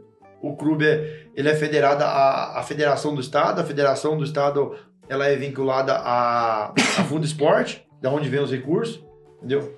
E de- da Fundo Esporte, é, é, aliás, a federação depois vem a confederação, que é de, de- de todo o, o país. Entendi. Entendeu? E aí, mas se a pessoa quiser, ele rapidinho já dá conta. né? Hoje tem as redes sociais e É, quem tem boca vai a Roma. Mete Exatamente, mas o problema é que hoje em dia nem a boca o povo tá querendo usar pra Ah, falar mas se mais. você posta alguma coisa errada na internet, tem um monte de boca pra comentar. Isso aí Vai é. por mim. Aí, aí voltando na- naquela questão que eu tinha perguntado, como é que funcionam as etapas aí? Como é que funciona As o circuito? etapas, isso. Qual que é a distância que tem que percorrer? Como é que Isso, funciona? aí a- o caiaque, que nem eu falei, é o tamanho da metragem dele, as provas da paracanoagem, que eu digo, oficiais, que valem grana, que valem bolsa, são 200 metros oficiais. No Olímpico tem os 200 metros, tem 500 metros e 1000. Por que que na para ainda não tem 1000 metros? Por causa que é uma prova muito intensa que vai te deixar você ofegante muito tempo. Como a- nós, que temos lesão medular, quanto mais alta sua lesão, mais você tem um- um- uma dificuldade respiratória, batimentos cardíacos, sua pressão arterial, uma pessoa mesmo que é que é tetraplégico, que não tem mobilidade é na parte superior, tipo os braços, e muitos deles não, não transpiram. Então, se você não transpira, é tipo um carro que, que não está refrigerando, ele vai, ele vai fundir o motor, ele vai ferver e vai parar. Entendeu? Então, a pessoa que é tetra, ele não transpira, você tem que ficar jogando água na cabeça dele, tem que ficar refrigerando ele com pano. Então, você tem, tem, tem, tem que ter um cuidado. A pessoa tem, que tem lesão medular, se é mais alta, talvez ele não tenha aquela resistência de dar um tiro de mil metros no pau, no máximo dele. Ele pode, no meio da prova, pode ter um ataque cardíaco. Entendeu? Então, tem essa diferença. Entendi. Mas uma categoria que nem a minha, tipo assim, a paracanoagem é dividida em três categorias. KL1, KL2, KL3. KL1 são as pessoas que têm a, a mobilidade só dos braços. Tipo, remar, rema aqui com os braços. O, o- o KL2 são pessoas que têm o quê? Giro de, de tronco. Já tem o controle do, do- do seu tronco para girar, para remar, para ter essa, essa estabilidade. A pessoa do KL3 são pessoas biamputadas, que nem o Patrick que estava aqui, que é, que é, que é amputado o membro inferior dele, superior. Então ele já tem, ele não- tem lesão medular, tem um tórax é, perfeito, tem um quadril perfeito e ele tem a perna dele que também é perfeita, um- uma perna que, nesse caso dá estabilidade para dentro do barco. Então são essas três categorias. E isso para você se encaixar na categoria dessa, se é feita uma avaliação física, se é passado por um é, por fisioterapeuta, pessoas que vai te avaliar fisicamente, Pode pode colocar dentro da categoria o máximo é, é, é, é, é, igual para todos. Que legal, né, cara? Legal, Nossa, cara. Cara, cara, As essas ideias. informações, assim, eu fiquei, ah, É. assim, nossa, muito surpreso, porque eu nunca ouvi ninguém falar Uhum. tão a, a fundo, assim, sobre cada particularidade do esporte, entendeu? Cada limitação tem. Por quê? Tipo, era você que tá conversando comigo? Ou- não, Torada. O Torada e eu, nós estávamos conversando, que a gente sabia que você ia vir pra cá, a gente tava conversando. O Torado falou assim pra mim assim, eu acho uma baita de uma sacanagem esse esporte olímpico. Eu falei assim, Torado, não, mas assim, nós conversando nós dois, não por maldade nem Não, nada. sim, sim, sim. Mas ele achando assim, não, porque na nossa cabeça não era separado por cada grau de dificuldade. Ah. Por exemplo, era tipo um cara que faltava um membro inferior Com todos os outros que. competindo com o cego. Entendeu? Não era separado por limitação. Entendeu? Então hoje você estando aqui para explicar para nós que somos leigos Não, não, não. a, dif- a diferença É. de cada é, Modalidade. modalidade. fica muito claro para nós. Não, que a não. competição é de, é de igual para igual. É o máximo possível você ficar de igual para igual, o máximo possível. Entendeu? Porque para ninguém ter uma, uma. O caso que eu que tenho lesão medular, o Patrick não tem, na hora da remada, ele vai ter muito mais é, resistência do que eu. No caso, eu tenho lesão medular. Que nem eu tô aqui. Vocês estão vendo eu? Meu corpo tá aqui, eu vou e volto. Daqui pra cá eu já não volto mais, ó. Eu já caio. Eu tenho que voltar com os braços. Eu não tenho lesão. Eu, eu, eu, eu não tenho uma coluna perfeita. Entendeu? Então aqui, ó, 90 graus, 80 graus, eu consigo, por causa que a minha estabilidade pela abdominal. Eu não estabilizo. Eu não estabilizo, nem aqui, ó. Se eu entortar pra cá, eu já não volto aqui, ó. Eu já caio. Entendeu? Então, mas eu, eu fico aqui. Mas o que, que é? Eu tenho o controle do meu corpo, eu sei o, o meu ponto de centro. Ô, Fê, Sabe o teu Eu limite. sei o meu limite. pra, pra gente ilustrar essa questão né, de, de, de grau, de, de, dessas limitações, é, questão de tempo de, de- prova, por exemplo, de, de da, da 1 para 2 para 3, dá muita diferença? Um pouco, sempre, sim. A, a limitação mais, mais baixa, que é o KL1, que é a lesão mais alta, sempre dá uma diferença, sim. Entendeu? É, vamos supor, 200 metros, o KL1 tá fazendo em torno de 50 segundos, mais ou menos.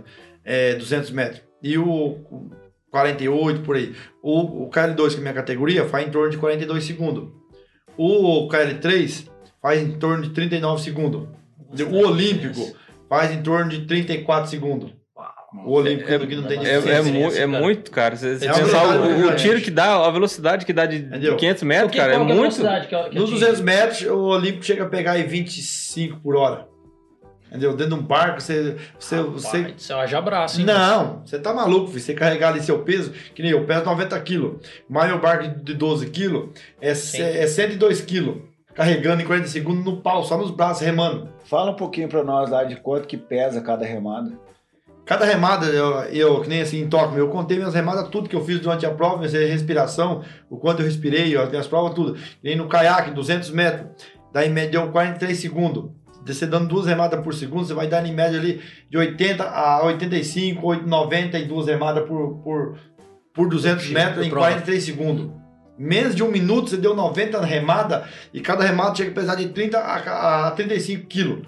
Cada remada. Então, e dentro de um segundo, eu consigo dar duas remadas, respirar duas vezes, dentro, olhando a minha técnica, olhando a minha técnica que eu estou desenvolvendo, é, olhando a velocidade que eu estou atingindo e vendo a, a- a direção que eu estou indo. Então, dentro de um segundo, eu faço cinco, seis coisas ao mesmo tempo. Parece que o tempo para, assim. Parece que o você falando assim, para. parece que é. Ele É, mas consegue é- fazer. Mas né? é, é aquilo que, que Mas é treinamento. falando, é a repetição. Repetição. Você repete tanto que aquilo se torna intrínseco. Entendeu? Você Eu re- faz sem pensar. Exatamente, eu remei 30 mil quilômetros para remar 200 metros perfeito. Entendeu? Remei 30 mil quilômetros para remar 200 metros perfeito. Eu remei 500 horas para remar 40 segundos perfeito na minha vida. Entendeu? Me preparei 10 anos para remar 41 segundos perfeito. 50 menos de um minuto. Esse pensamento passou na hora que você foi competir na hora lá, na final? Tudo passa a sua cabeça, mas isso não pode passar na sua cabeça antes da prova. Mas quando eu estava subindo para o aquecimento, eu falei assim: nossa, o que, que eu fiz na hora do aquecimento que todos nós temos que aprender a fazer? O, o autocontrole da emoção e também a automotivação. Ali nós estávamos em, nove países os melhores do mundo. Eu disputei com 36 países para estar os nove melhores do mundo ali Na classificatória. na classificatória. Entendeu? Para conquistar essa vaga. E ali nas Olimpíadas era a final, final de nove. Entendeu? Na hora que eu tava subindo, eu falei, eu me motivei. Porque ali dos nove, ninguém ia falar assim, ô Netão, você, cara, você tá preparado, cara. Você vai, ganhar esse fundo, campeonato. vai fundo. Vai que você é foda, né? Ninguém fala isso pra você. E nós somos muito profissionais, porque quando terminou a prova, o cara que foi em segundo me abraçou. O cara que ficou em terceiro veio lá me cumprimentar. Dentro da água, no mesmo segundo. E antes da água, fala bom dia, vê se ele responde. Vai lá falar pra ele que a canoa dele é- tá aquela cor não tá boa. ele manda um míssil no você. Entendeu? Mas o que que é? Na hora que eu tava subindo, eu, subi falando mesmo assim, cara, eu sou o cara mais foda do mundo. Os meus braços tá grossos, minha preparação tá firme, eu vou dar um tiro que eu nem vou ver essa canoa, vai ser rápido, eu nem vou cansar. Eu sou foda, eu treinei pra caralho igual todo mundo, que ninguém treinou mais do que eu. Ou treinou igual ou pior que eu. Não vou deixar barato, vou pra riba, filho. Pode olhar torto em mim que eu vou massacrar. Eu tô me motivando ali, eu tô eu me erguendo meu ego, eu tô me bombando ali, eu tô esquentando o motor. Até o trem ser queimando. Entendeu? E na hora que eu alinhei lá, eu limpei o pensamento. Você tem tem que ter o controle de. A gente não consegue ma- é, é- é- é dominar o pensamento. Ah, eu não vou pensar em fulano de tal. Ah, eu não vou pensar. Você, tá, você não consegue. Quando você fala que você não vai pensar, Aí que tá você pensando. pensa. Automaticamente pensando. Automaticamente já tá pensando. No caso ali, você foi mais rápido que o seu pensamento. Então, você, você, você Quase tem, eu, você, Marara. você tem que ter o domínio. Foi assim, eu alinhei lá, foi assim, bom, o que eu vou pensar? 50 metros, as minhas quatro primeiras largadas tem que ser desse jeito, as, as outras, as- da, da quarta pra frente eu tenho que alongar, eu tenho que tirar o barco da imersa, que é a parte mais difícil, eu tirar esse barco, colocar em velocidade ele, entendeu? Depois, na quarta remada, eu sei que eu já tirei esse barco, na quarta remada, eu sei que eu já tô em tantos por hora, na décima remada, eu já em, com 50 metros, daqui pra frente eu tenho que controlar esses 100 metros, trabalhar os 100 metros, por causa que a prova, você não ganha no começo, você ganha ela nos últimos finais. Que aí que quem tem técnica, quem tem preparo, quem tem cabeça, controle emocional, para segurar a prova e não se afobar. Quando você cansa, você começa a fazer cagada, os músculos, o músculo não responde mais. Mas mesmo você cansado, o seu músculo tem que entender que você não pode fazer cagada. Quem tá no controle Mas- é você. É eu, uma, eu que mando. uma estratégia traçada. Eu, eu, eu, eu fiz por quatro anos uma estratégia, eu tracei por quatro anos, eu bati em cima todos os dias. Você Entendeu? mentalizava ela também quando você não estava competindo? Todo dia, eu, eu, eu treinava mentalizando, eu dormia mentalizando. Entendeu? Você acordar de manhã cedo, tá lembrando do que o treinador falava. Namorava mentalizando. Men- Tudo. É, Não, sério. Até pra namorar já técnico. É, o que, que é hoje uma coisa bem, bem, bem, bem. Eu cheguei num ponto legal. é, ter relação sexual durante o treinamento? Porque não é a relação que vai te cansar. Se você leva uma mina pra sua casa, ou a sua namorada, você vai, vai, vai, vai ter um momento de prazer com ela ali, cara, o momento de prazer é rápido. Entendeu? E o, o que que cansa? É você ficar acordado vendo um filme. Ah, eu quero dar uma, de 1 agora às 10, quero dar uma meia-noite. Você já fica acordado. Processo. O processo, ah, eu vou tomar uma, eu vou abrir uma, eu vou, eu vou sair na balada, é isso que cansa. Você dá uma coisada ali, filho, é coisa que não gasta nada de energia, não te cansa nada, o negócio é você ficar sem sono. Não dá o treino. Exatamente, que nem eu falei assim que eu dormia 11 horas, mas eu podia começar às 8 e terminar às 8 e 5. eu não vou cansar. Entendeu? Não- Aí se eu quisesse dar mais outras 9, terminava às 9 e 3. aí, aí às 10 era 10 e 1. eu de 3 e meia eu já tô dormindo. Pelo- Pelo menos é menos. De- ma- terminou mais que 10 e 40 1, segundos. 10 e 5 já tá dormindo. Não, lógico, 10 e 5 é tá E, descansando. e era mais que 40 segundos, então tá. Eu, eu tô falando, será que ele contava respiração também? Nossa, é tudo técnica. Tudo Não, técnica. é, e, ó, e tem técnica. É, tem uma, É, conta- Diz que tem uma tarde preliminares que ajuda bem, né? Já tem que cansar na preliminar. Mas é isso aí, gente. Eu agradeço aí o momento que nós conversou aqui, bater um papo, prosou. Acho que Bom demais. foi um momento de, de- um momento de descontração, um momento falou umas coisas bacanas, sério. Eu acho que assim, a vida, a vida tem hora que você for levar muito sério demais, você acaba virando um motor, e nós não somos um motor, somos seres humanos. Por mais que no o nosso trabalho, que eu já vi já vídeo, né, hoje, hoje o Instagram, tudo quanto é coisa, ensina muito. Se você quer, quer, quer ter o sucesso, tem que fazer aquilo uma alegria de viver. Você não pode fazer aquilo um escravo, você ficar louco. Não, você tem que fazer um, é, tem que trabalhar com prazer, com alegria na vida. Eu Eu, quero acho fazer é um- gostoso. Quero fazer uma o, pergunta. o Álvaro, o- o- é uma pena que o Álvaro não tá aqui, né, cara? O Álvaro ia gostar muito de você, É, cara. verdade. Tava conversando sobre exatamente isso que você tá falando agora. Eu tava conversando com ele final de semana. Ele falando que é, tudo que a gente for fazer, se você quiser fazer uma coisa e se dar bem no que você tá fazendo, você tem que colocar felicidade, você tem que fazer aquilo com alegria, você tem que fazer aquilo que você quer fazer.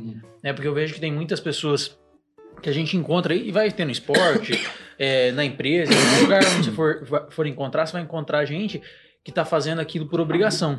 E aí, cara, quando o cara só faz pela obrigação, ou só faz pelo dinheiro, ou só faz por um, um motivo que não é. Que você trouxe no começo ali questão de propósito.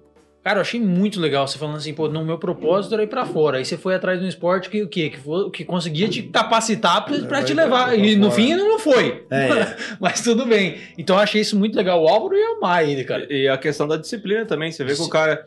Foi no. Rapaz, eu vou falar, a gente vai no. Foi num churrasco lá, o trem queimando, aquela carninha pingando lá. Não, vou, vou comer com a meu, meu- vou, vou comer meu, meu, meu pré-treino aqui, meu É. negócio certinho, meu franguinho tá ali dentro do carro. Então o cara tem disciplina. Foi o que, foi o que te levou aonde você tá hoje. O cara é focado, é o foco. Exatamente. É o que eu Você tem quero. um apelidão de cowboy de aço. Né? Quero fazer um adendo com a gurizada que eles pegou aqui. O que, que dói mais? Chegar em segundo lugar ou sofrer por morena? Cara, cada um tem suas peculiaridades. Depende do momento. Depende do momento, né, bicho?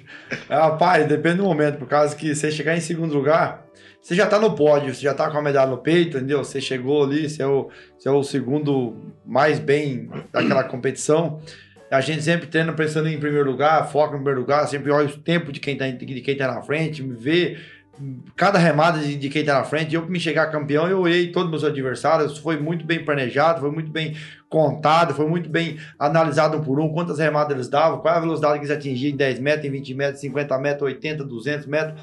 E é tudo isso era no bico da caneta, é, uma, é, uma- é um, é um caderno cheio de conta, raiz quadrada, menos e mais, isso aqui, aquilo outro, entendeu? Então, é tudo é muito bem calculado. Então, assim, hoje um, um treinamento é uma matemática pura, é uma ciência pura, é uma, é uma, uma coisa muito riquíssima, é um treinamento do alto rendimento. Não é a- achismo, eu acho isso, não. É isso confirmado, certeza, dado certo já. Tantas remadas, com Tanto essa tudo. força, Com dobra essa o braço força. nesse grau. Vai, a gente faz exame para ver se o nosso, o tanto de ar que eu respiro se é capacitado para o meu corpo, pelo, pelo meu peso que eu tenho, entendeu? Se o meu pulmão ele, ele absorve o tanto de oxigênio necessário, se o meu diafragma consegue é, a- a- puxar esse ar e, de- E se eu consigo respirar pelo nariz, se eu consigo respirar pela boca, qual é a eficiência de respirar pelo nariz, qual é a eficiência de respirar pela boca, qual o tanto de ar que eu tenho que soltar, é devagar ou forte. Nas quatro primeiras remadas eu tenho que prender o ar, depois tenho que soltar o ar ir respirando, entendeu? A pescoço alto, pescoço baixo. Cara, Nossa, é cada muita detalhe, né? coisa. é detalhe Rapaz de tudo é céu. É, isso aí tudo tem conta, né? E cálculo, né? Tudo calma e quando e tudo faz diferença. Se você começar a fazer cagada, filho, Hum. por causa que é o seguinte, se você vai, vai dar um tiro de 10 metros, você pega a arma aqui, isso aqui somando, somando dá 10 centímetros, com 50 metros já dá um metro. Entendeu? Então dá uma diferença muito grande lá é na No chegada. longo, no, longo no, no- no decorrer da prova ali é o que No mata o cara. Exatamente, porque na prova na canoa, é, que eu fui campeão paralímpico, eu sabia qual era a minha máxima. E eu sabia que todo mundo ali naquele, dentro do, do, do esporte, aquela máxima é uma máxima assim, meio no geralzão. Mas o que que é? Eu, e na hora do tiro, eu não, eu, eu não cheguei nem na minha máxima, porque eu sabia que a minha máxima ia, ser o final. E todo mundo chegou na sua máxima e foi caindo. E eu não, eu, eu não caí. Olha, eu tô falando aqui, alguém vai copiar meu treino, né? Vai pegar de mim, deu errado, hein? Mas enfim. é, Desse jeito eu não ganhei. Faz, É, quatro anos, faz eu- quatro anos que ele tá treinando e agora fez outro. Então, e, e como que você consegue saber quando você, quando você tá sem. Porque na hora da prova você não pode ir com GPS, pode ir com nada. E como que você vai saber quando você tá no seu 100%? Como você vai saber que chegou só 90%? É, perto dos 40 segundos. Entendeu? Então, e quando você vai saber que você vai, fez uma largada é, de 90%, você controlar seu corpo a 90%, você não consegue. Você tem que saber controlar sua força. Eu vou fazer força de 80%. Ah, não. Eu, eu sei que com 80% eu ergui, mas eu sei que com 60% eu também ergo. Então eu vou guardar 20% de energia.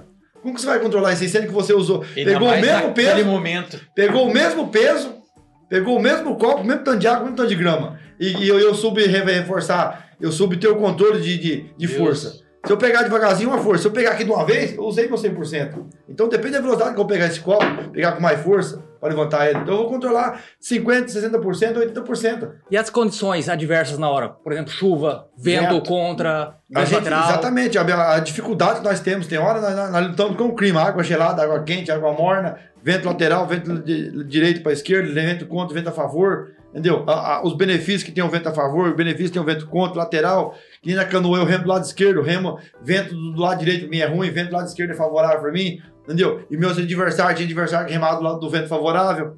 E eu falei, Às eu vezes te- um vento prejudica Exatamente. você e ajuda ele, ele. ajuda ele. Mas eu falei assim, eu, eu treinei de todo tipo de vento. O vento que vinha aqui pode vir furacão, que eu vou entrar pro meio. eu falei, deixa vir. É isso aí. Eu é. preparei pra isso, eu remei. E não remava. Caramba. Em Lago Grande, quando o vento tava vindo assim, nós fazíamos assim, vinha de assim, vinha de todo jeito. Todo jeito Pra de pegar pegar, vento. pra pegar Porque no dia da que prova-. Pode ter o que for, pode estar. e tava chovendo. Na minha prova, o aquecimento tava chovendo. Entendeu? No frio, você aquecer, como você vai aquecer no frio, lá fora tomando vento? Aí é psicológico, tem que aquecer a cabeça, aquecer o psicológico pra mandar pro corpo que você tá aquecido, mandar energia que você tá aquecido. Entendeu? Muitas vezes eu tenho atleta que na hora da prova, se alguém olhasse pra ele assim e falasse assim, ah, filho, tá fudido. Cara, ele virava uma galinha. Acabava as forças dele. Acabava o homem. E tem atleta que não se abala, não. Fala assim, é, o cara faz uma galinha, faz ah, vai tomar no cu. o cara vem com uma pedra e vai com três bíblia dele. O cara falou, ô, o cara é louco. Entendeu? Ele foi intimidado e, foi, e voltou intimidado. É. Entendeu? Então O tem jeito vários que você chega na A prova, cabeça psicológica é muito É, o importante. seu jeito de andar, o jeito que você chega na prova, já, você já mostra pros caras que você tá Exatamente. Vencendo aqui já. que nem, exatamente. Que nem assim, ah, nem aquele tal, ó, chegou o fulano de tal, hein? Nossa. Aí você é o bom. Quando você não é ninguém, ah, chegou um e não faz diferença. A fama Mais um, Entendeu? nome. A fama time dá o nome. Porque tem muitos atletas que, que foram campeões nas Olimpíadas agora ficaram lá no, no cu da tropa, lá atrás. Entendeu? Por causa que achou que era o bonzão, chegou lá todo mundo no nariz. A gente nunca é o bom.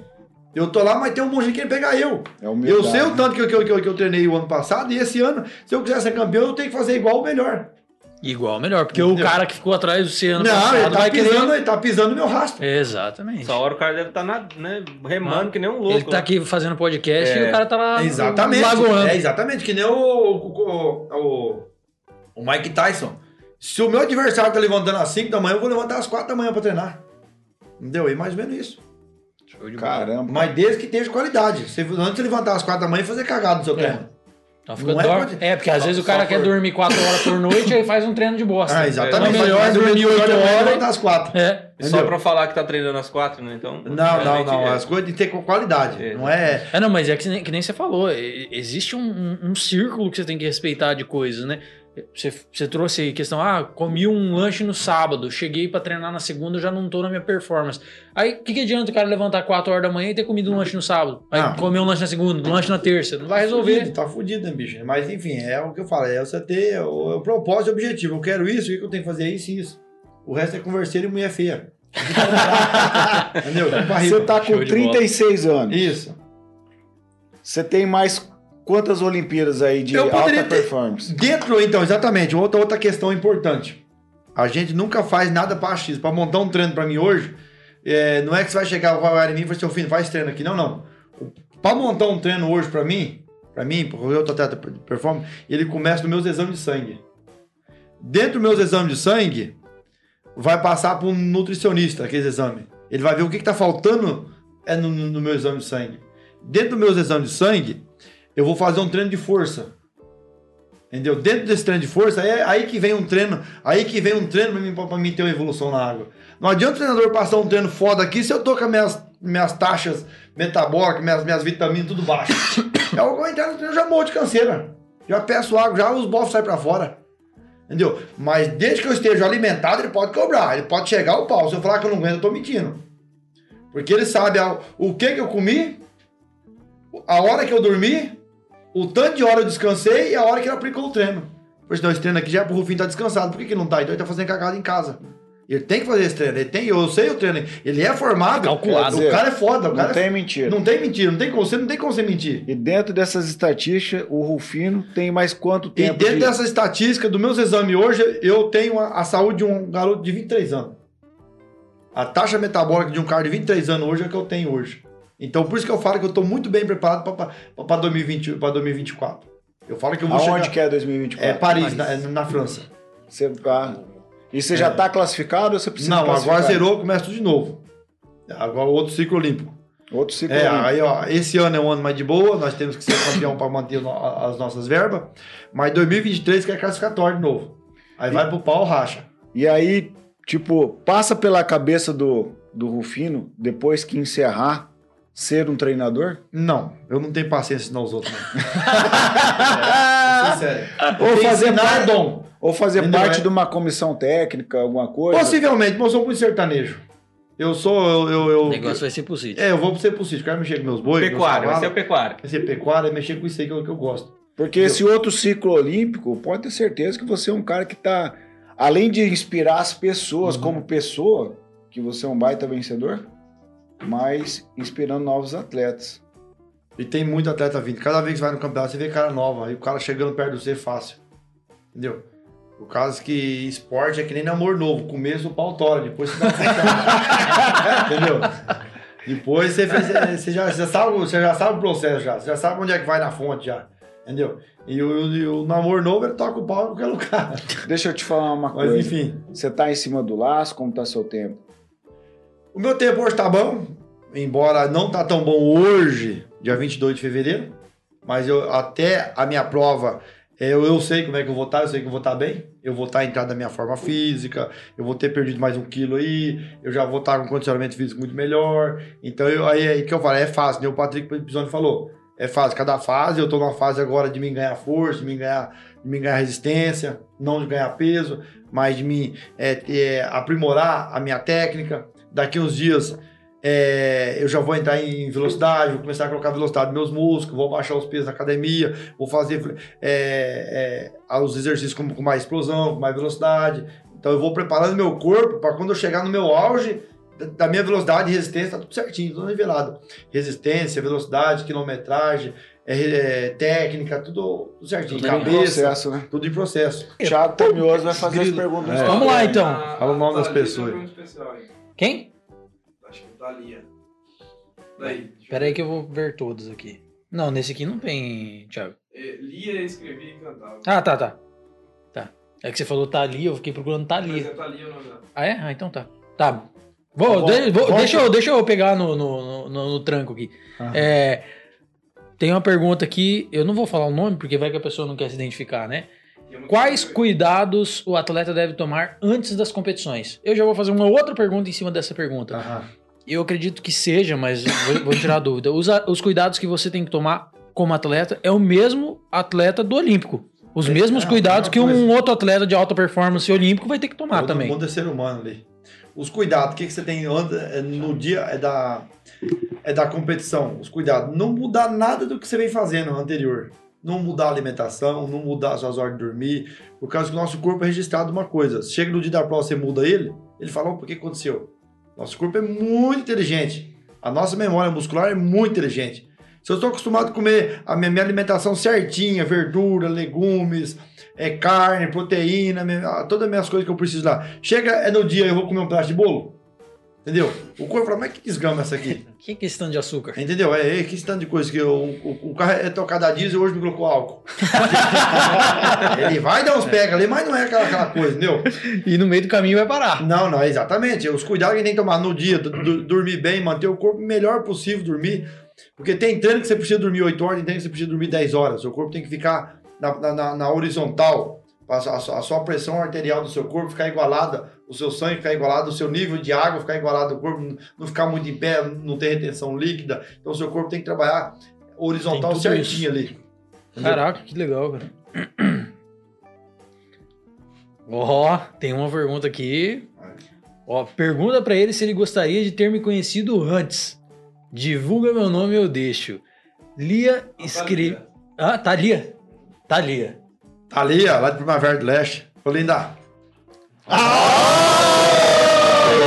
Ô, Netão. Responde, né? Não, eu, eu, eu, eu acho assim, eu o cara veio pra falar de, de- do esporte dele e tá dando aula de galanteador. Não, eu aqui. falo, o, o Netão vai ter que fazer umas aulas, hein? Vai ter É. Ô, depois você passa o teu número pro Neto, pro Neto pegar um, uma consultoria. uma consultoria. nossa. Não, não vão treinar academia, não. Vão treinar o, o galanteio aí. Você já viu aquele, aquele negócio que tem no, que tem no Instagram? Aí eu, eu pergunto assim, ó. Ah, os meninos da pecuária né, são ignorantes, já chega beijando. Aí fala assim, não, nós da pecuária não vamos perder tempo, não. Nós vamos embora. Tá, ó, tem uma, tem uma pergunta aqui, ó. Além de recordes no esporte, você também é recordista de acidente? Ah, deve ser, né? Sei lá, se eu conhecer algum lazarento que se ferrou igual eu, ele, eu, eu até agora não conheço, não, mas é, tem bastante coisa aí. Eu já tô com mais de 10 acidentes já, quebrados. É, tem, eu tenho outras perguntas aqui que a gente já falou Aham. até é, sobre, sobre os acidentes. Ah. É, ah, tem uma pergunta aqui interessante. Quantos acidentes você sofreu no total? Ah, no total já foi uns mais de 10 dentes já. Tem um É? dedo que quebrou aqui com o Marrei também, não contei. Eu mesmo, mesmo curei em casa, o nariz quebrou aqui na academia.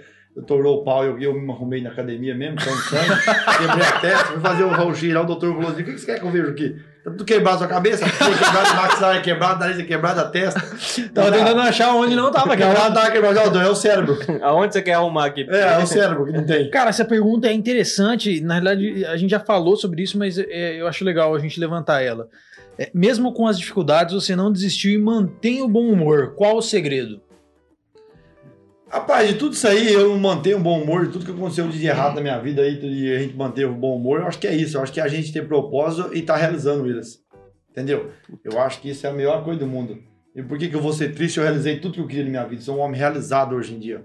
Entendeu? Então, eu acho que eu não, eu não tenho por que ficar triste. Ter um coração agradecido. Entendeu? Agradecer tudo que eu já fiz hoje já e ter muita fé em Deus. Deus ter me abençoado e me colocado na mão tudo que eu precisei. Entendeu? Ele me, ele me deu as oportunidades e eu avancei. Não tive preguiça, aproveitei ele. Ele me deu saúde, em primeiro lugar, me deu saúde para me realizar. Eu acho que eu não ser triste porque hoje é um momento especial. Vim aqui conhecer vocês e daqui eu vou ser feliz pra caralho. E é isso aí, eu acho que é maravilhoso. Show de bola. Posso inovar aqui? Vai. É coisa, é coisa simples, eu também não quero tomar o tempo do Rufino. Mas como o nosso café é, é para tratar sobre pessoas, né? Eu quis elaborei um, um quiz, na verdade, um quiz pra gente poder conhecer um pouquinho ele melhor. Ah, beleza. Podemos claro. fazer? Olha, Claro. Aí vem. Não, não, nada. Não, e ali as perguntas Não. brabas, hein? É. Netão, Ô, Já vai, prepara o couro. Eu quero que você Netão é do- responda de uma forma bem simples, nada, não precisa ficar divagando nada, Não. só coisa. Tá, vamos Netão, lá. A quando primeira. E a última eu vou fazer que é o que o Álvaro pediu pra fazer. Ah, beleza. Resuma sua vida em uma palavra. Rapaz, em uma palavra, meu Deus do céu, essa vida minha em uma palavra, só Deus na causa, nem eu sei. Rapaz, se fosse pra resumir uma palavra assim, eu acho que hoje é. Nossa. Agradecimento, eu acho que não, é muito pouco. É gratidão. Gratidão. É. Fechou. Uma pessoa que te inspira. Uma pessoa que me inspira. Meu Deus do céu, tem um tanto de imundícia na minha cabeça. Gente. Uma pessoa que me inspira, bicho. Ah, acho que meu pai. O velho é foda pra caralho. Sou fã do meu pai. Pai, o velho é muito burro, mas é muito, é muito foda, meu pai. Bicho. Vocês têm que conhecer meu pai. Com todo respeito eu falar isso. É brincadeira à parte. Mas meu pai é, é foda. O velho tem a quarta série, sabe de tudo nessa vida. Eu não sei que desgrama que ele tem uma bola mágica. ele tem a quarta série de ensino médio. Tudo que eu pergunto pra ele, sabe. A minha sobrinha hoje tá na, na oitava série e vem perguntar as coisas pro meu pai de matéria. O pai, o pai sempre, sempre dá uma opinião. Eu não sei se ele vai mentiroso, vai saber demais. Respondido, muito bem respondido.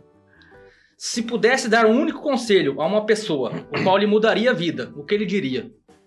Se eu pudesse dar um conselho a uma pessoa que ele mudaria a vida, amar o próximo. Muito bom. Show de bola. Rapaz, só pedrada, hein? Ah, ele que tá me dando pedrada. Um objetivo de vida que falta cumprir ainda nessa Um sua. objetivo de vida que falta cumprir ainda. Que falta cumprir. Os meus dias de vida que eu tenho que ver pela frente. Não, eu, eu- eu- o Las Vegas não, não- É, não, é, mas é o é, principal. é, um, é um dos principais, mas eu acho que viver hoje em dia é mais importante que É. tudo na vida e ver as pessoas mais pra frente. Las Vegas é um dos, dos meus. dos- tá no meio. É, tá no meio, mas o mais importante. Vai ser consequência, né? É, a consequência, exatamente. Se pudesse mudar uma coisa no mundo, e só uma, o que mudaria? Só umas pessoas é, amar o próximo também mais. Entendeu? É respeitar mais os próximos. Se amanhã o mundo acabasse, com quem você passaria o dia de hoje? Eita, nós. Aí Não, vai pula- deixar a gente pula com essa. ciúme, hein? Pula essa, né, Tom? Porque, né? O ciúme Ah, vai- eu- vai comer. Eu passaria com a, com a minha família. E a última, qual a medalha de ouro mais importante da sua vida? Isso que vale a vida, conquistas, em tudo. Cara, eu não tenho uma medalha importante. Todos são, são importantes, porque todos odiei o sangue, odiei a vida, odiei o treinamento, eu tirei meu tempo. Desde a medalha da, daquela honra ao mérito que eu ganhei no primeiro campeonato que eu fui, eu valorizei ela pra caramba, bicho. Por causa que ali eu- é, era a minha primeira medalha e eu, eu sem técnica nenhuma, eu, eu quase parei um feed naquele barco pra, ter, pra poder vencer. Entendeu? Hoje eu venceria ela com, com, com- muita facilidade, mas aquele dia ela foi uma das medalhas mais importantes pra mim. E eu acho que é uma, das coisas mais importantes, são todas elas, todas, todas as minhas conquistas. E a última, que é do Álvaro. Qual conselho você daria para você 20 anos atrás? 20 anos atrás. O que você falaria para você? Caraca, meu, pô, pensou, é, né? Isso aí né, não é normal. Um conselho que eu daria pra mim pra 20 anos atrás. Cara do céu. Gurizão, 16 anos, tá começando na pecuária lá. Deus, eu só pensava Tá em. nos touros. Né? Só Rapaz, 20, pensava em ir pra Las Vegas. há 20 anos atrás, eu nem, nem tinha esse sonho. de- Há 20, há 20, ah, não, 20 anos ali, eu não. 16 anos, 16, 26, 36. Há 16 anos, cara. Eu com 16 anos, qual o conselho que eu dava pra mim, bicho? Acho que era, sei lá, acreditar no meu sonho, algo assim. Acreditar que eu poderia. Por causa que eu não acreditava em nada, eu muito simplão demais, mas eu vim ter fé nesse sonho meu depois de meus 20 anos que eu vim ver se ia dar certo. Então, se eu começar a 16 anos, poderia. é, hoje eu estaria. Mas acho que não, acho que Deus, quando reserva as coisas pra ser, tem que ser assim mesmo. Verdade. Mas, antigamente, se fosse para dar um conselho, acreditar em tudo que eu vivia e valorizar muito aquela infância minha, porque a, a minha infância, aquele momento meu da, da adolescência minha que eu vivi aos meus 15, 14, 16, 17 anos, aquilo mim foi uma grande base, porque eu vivi num num mundo que não tinha maldade nada, que eu, eu vim ter telefone aos 18 anos de idade, por 19 anos, então eu acho que eu vim num mundo muito simples. E eu, se eu voltasse atrás hoje, eu viveria tudo de novo aqui lá e aproveitaria muito mais. Uau. Show de bola. Acho que agora vamos para a última pergunta, né? Você faz aí, Vadinho? Faço. Aqui, assim, aqui, aqui no café a gente faz, tem essa, essa última pergunta, né? Todas as pessoas que são convidadas vêm aqui, a gente conhece a história da pessoa, tudo. E entra a última, sempre a última pergunta é, quem é o, o Rufino? É, além do atleta, então, como pessoa, quem, quem é? Como você se definiria hoje? Cara, é um sonhador de vida. Acho que o Rufino foi um cara que todo dia tá sonhando, todo dia tá pensando, todo dia tá, tá matutando a vida. Eu acho que igual a todos os brasileiros, é um sonhador. Um cara que é sonhador e, e, e, e tá realizando e é grato por todos os sonhos que já teve na vida e por tudo que, que realizou na vida. Grato pelas pessoas hoje. Eu acho que eu sou. Eu acho que eu não sou só eu, eu sou o brasileiro, eu sou o Brasil. Porque quando eu ganhei a medalha lá, eu não estava representando eu, não estava representando, eu tava representando uma nação. Estava Uau, representando massa. 220 Isso aí é- milhões de pessoas. Então, eu acho que eu, eu definiria hoje, no estado que eu tô hoje, na posição que eu tô hoje de atleta, eu acho que eu sou um brasileiro hoje, lutador de braço firme, braço forte e, gigante pela própria natureza. Opa, show E, de bola, assim? E, e é. além do atleta, quem que é. Fora assim, o, o, o atleta. é, Ah. Quem, quem que é o Rufino? Na- Como pessoa, como pessoa. Como Aquele cara pessoa. que, que vive aí dentro. Exatamente. Um cara que vive aqui dentro, um caboclo simples pra caramba, que só quer feliz no mundo, quer estar junto com seus pais, ter uma família, uma esposa e um punhado de filho, cachorro latindo o dia inteiro e uma garrafa de café quente pra nós contar a história pros amigos.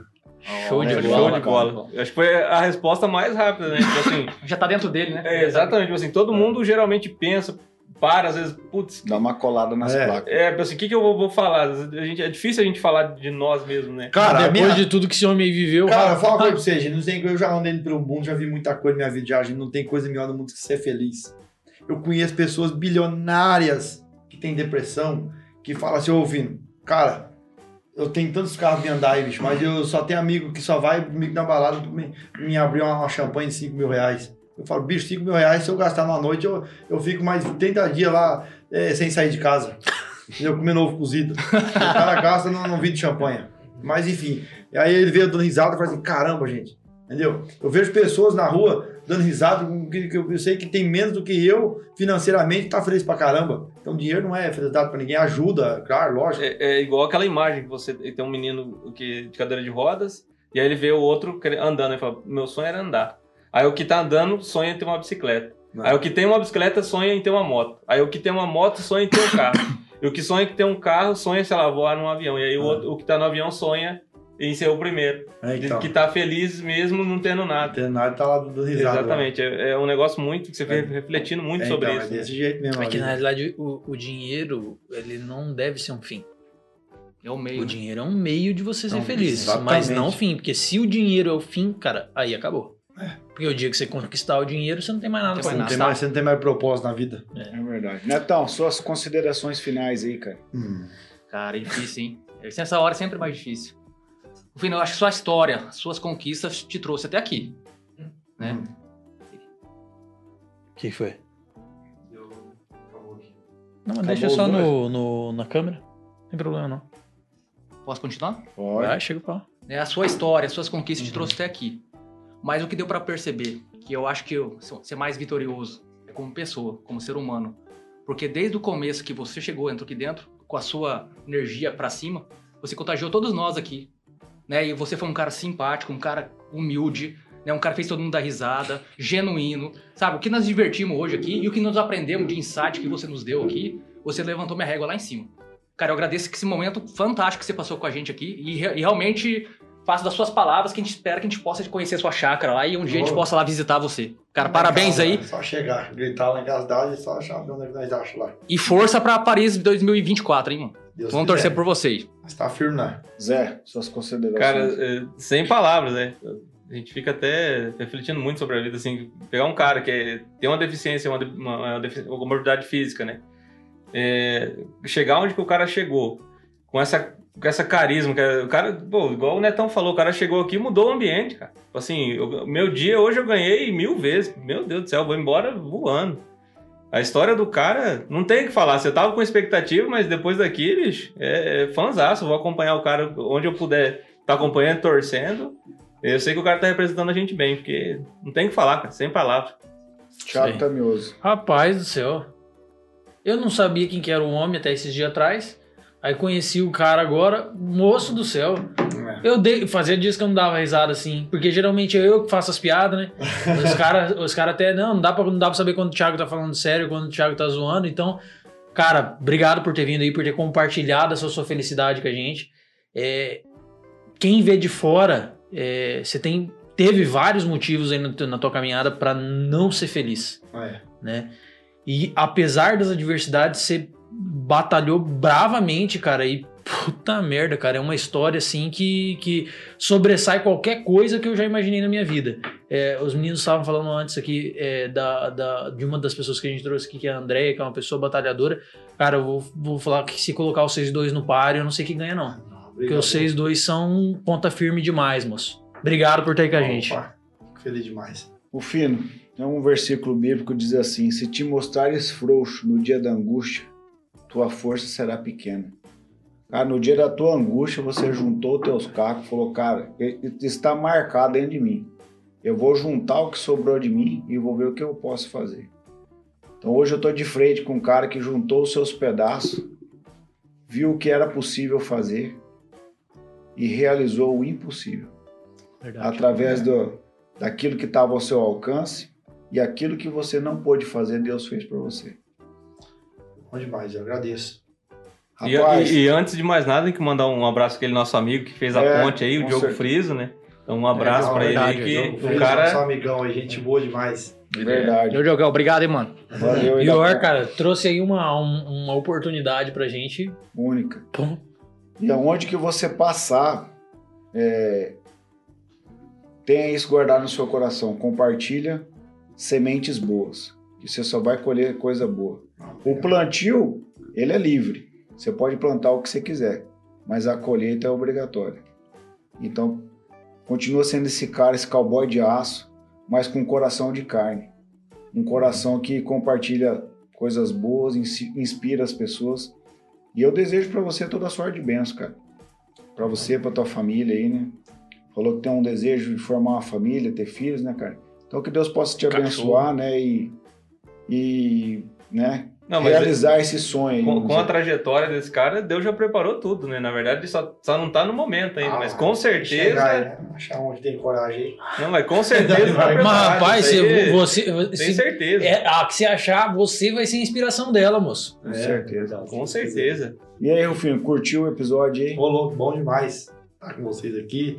Que aqui se brota uma amizade, fica aí, se Deus quiser, acima de tudo. Acho que o intuito meu é vir prosear e conversar com vocês. Eu falei, ah, vamos lá, padre, já faz uma amizade. O já já tem mais amigo em Maracaju. Então, Verdade. esse é o mais importante que eu levo de contar a história, de prosear, ouvir um pouquinho de cada um e deixar aqui a semente de uma boa amizade, que é o que eu prezo mais na vida. Onde passar, deixar uma carta branca, isso é importante. Amém. Quem quer encontrar o cowboy de aço nas redes sociais aí, como é que faz? Ah, é só apertar lá, vai ser o nosso chapéu amarelo lá. Cowboy de aço, Fernando Rufino, acha nós lá já. Joia. E. Não, você tá esquecendo, bicho. Não, calma aí. Ah, que- você quer deixar mais pro final ainda? Não. Tá. Fala aí, Tiagão, pra, pra galera seguir nós lá, pô. É. Quem não tá seguindo, segue. Quem tá seguindo, se inscreve. Quem tá inscrito, parabéns. Ele é bom, nós dois. É isso aí, cara. Cara, massa demais. Eu acho que, cara, ele merece nossa salva de palmas de pé. Sem né, dúvida, Com sem dúvida. certeza. Eu tô Sem dúvida.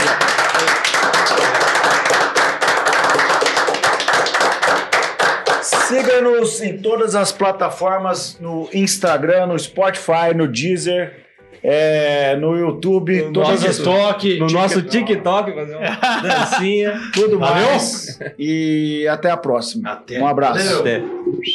Até.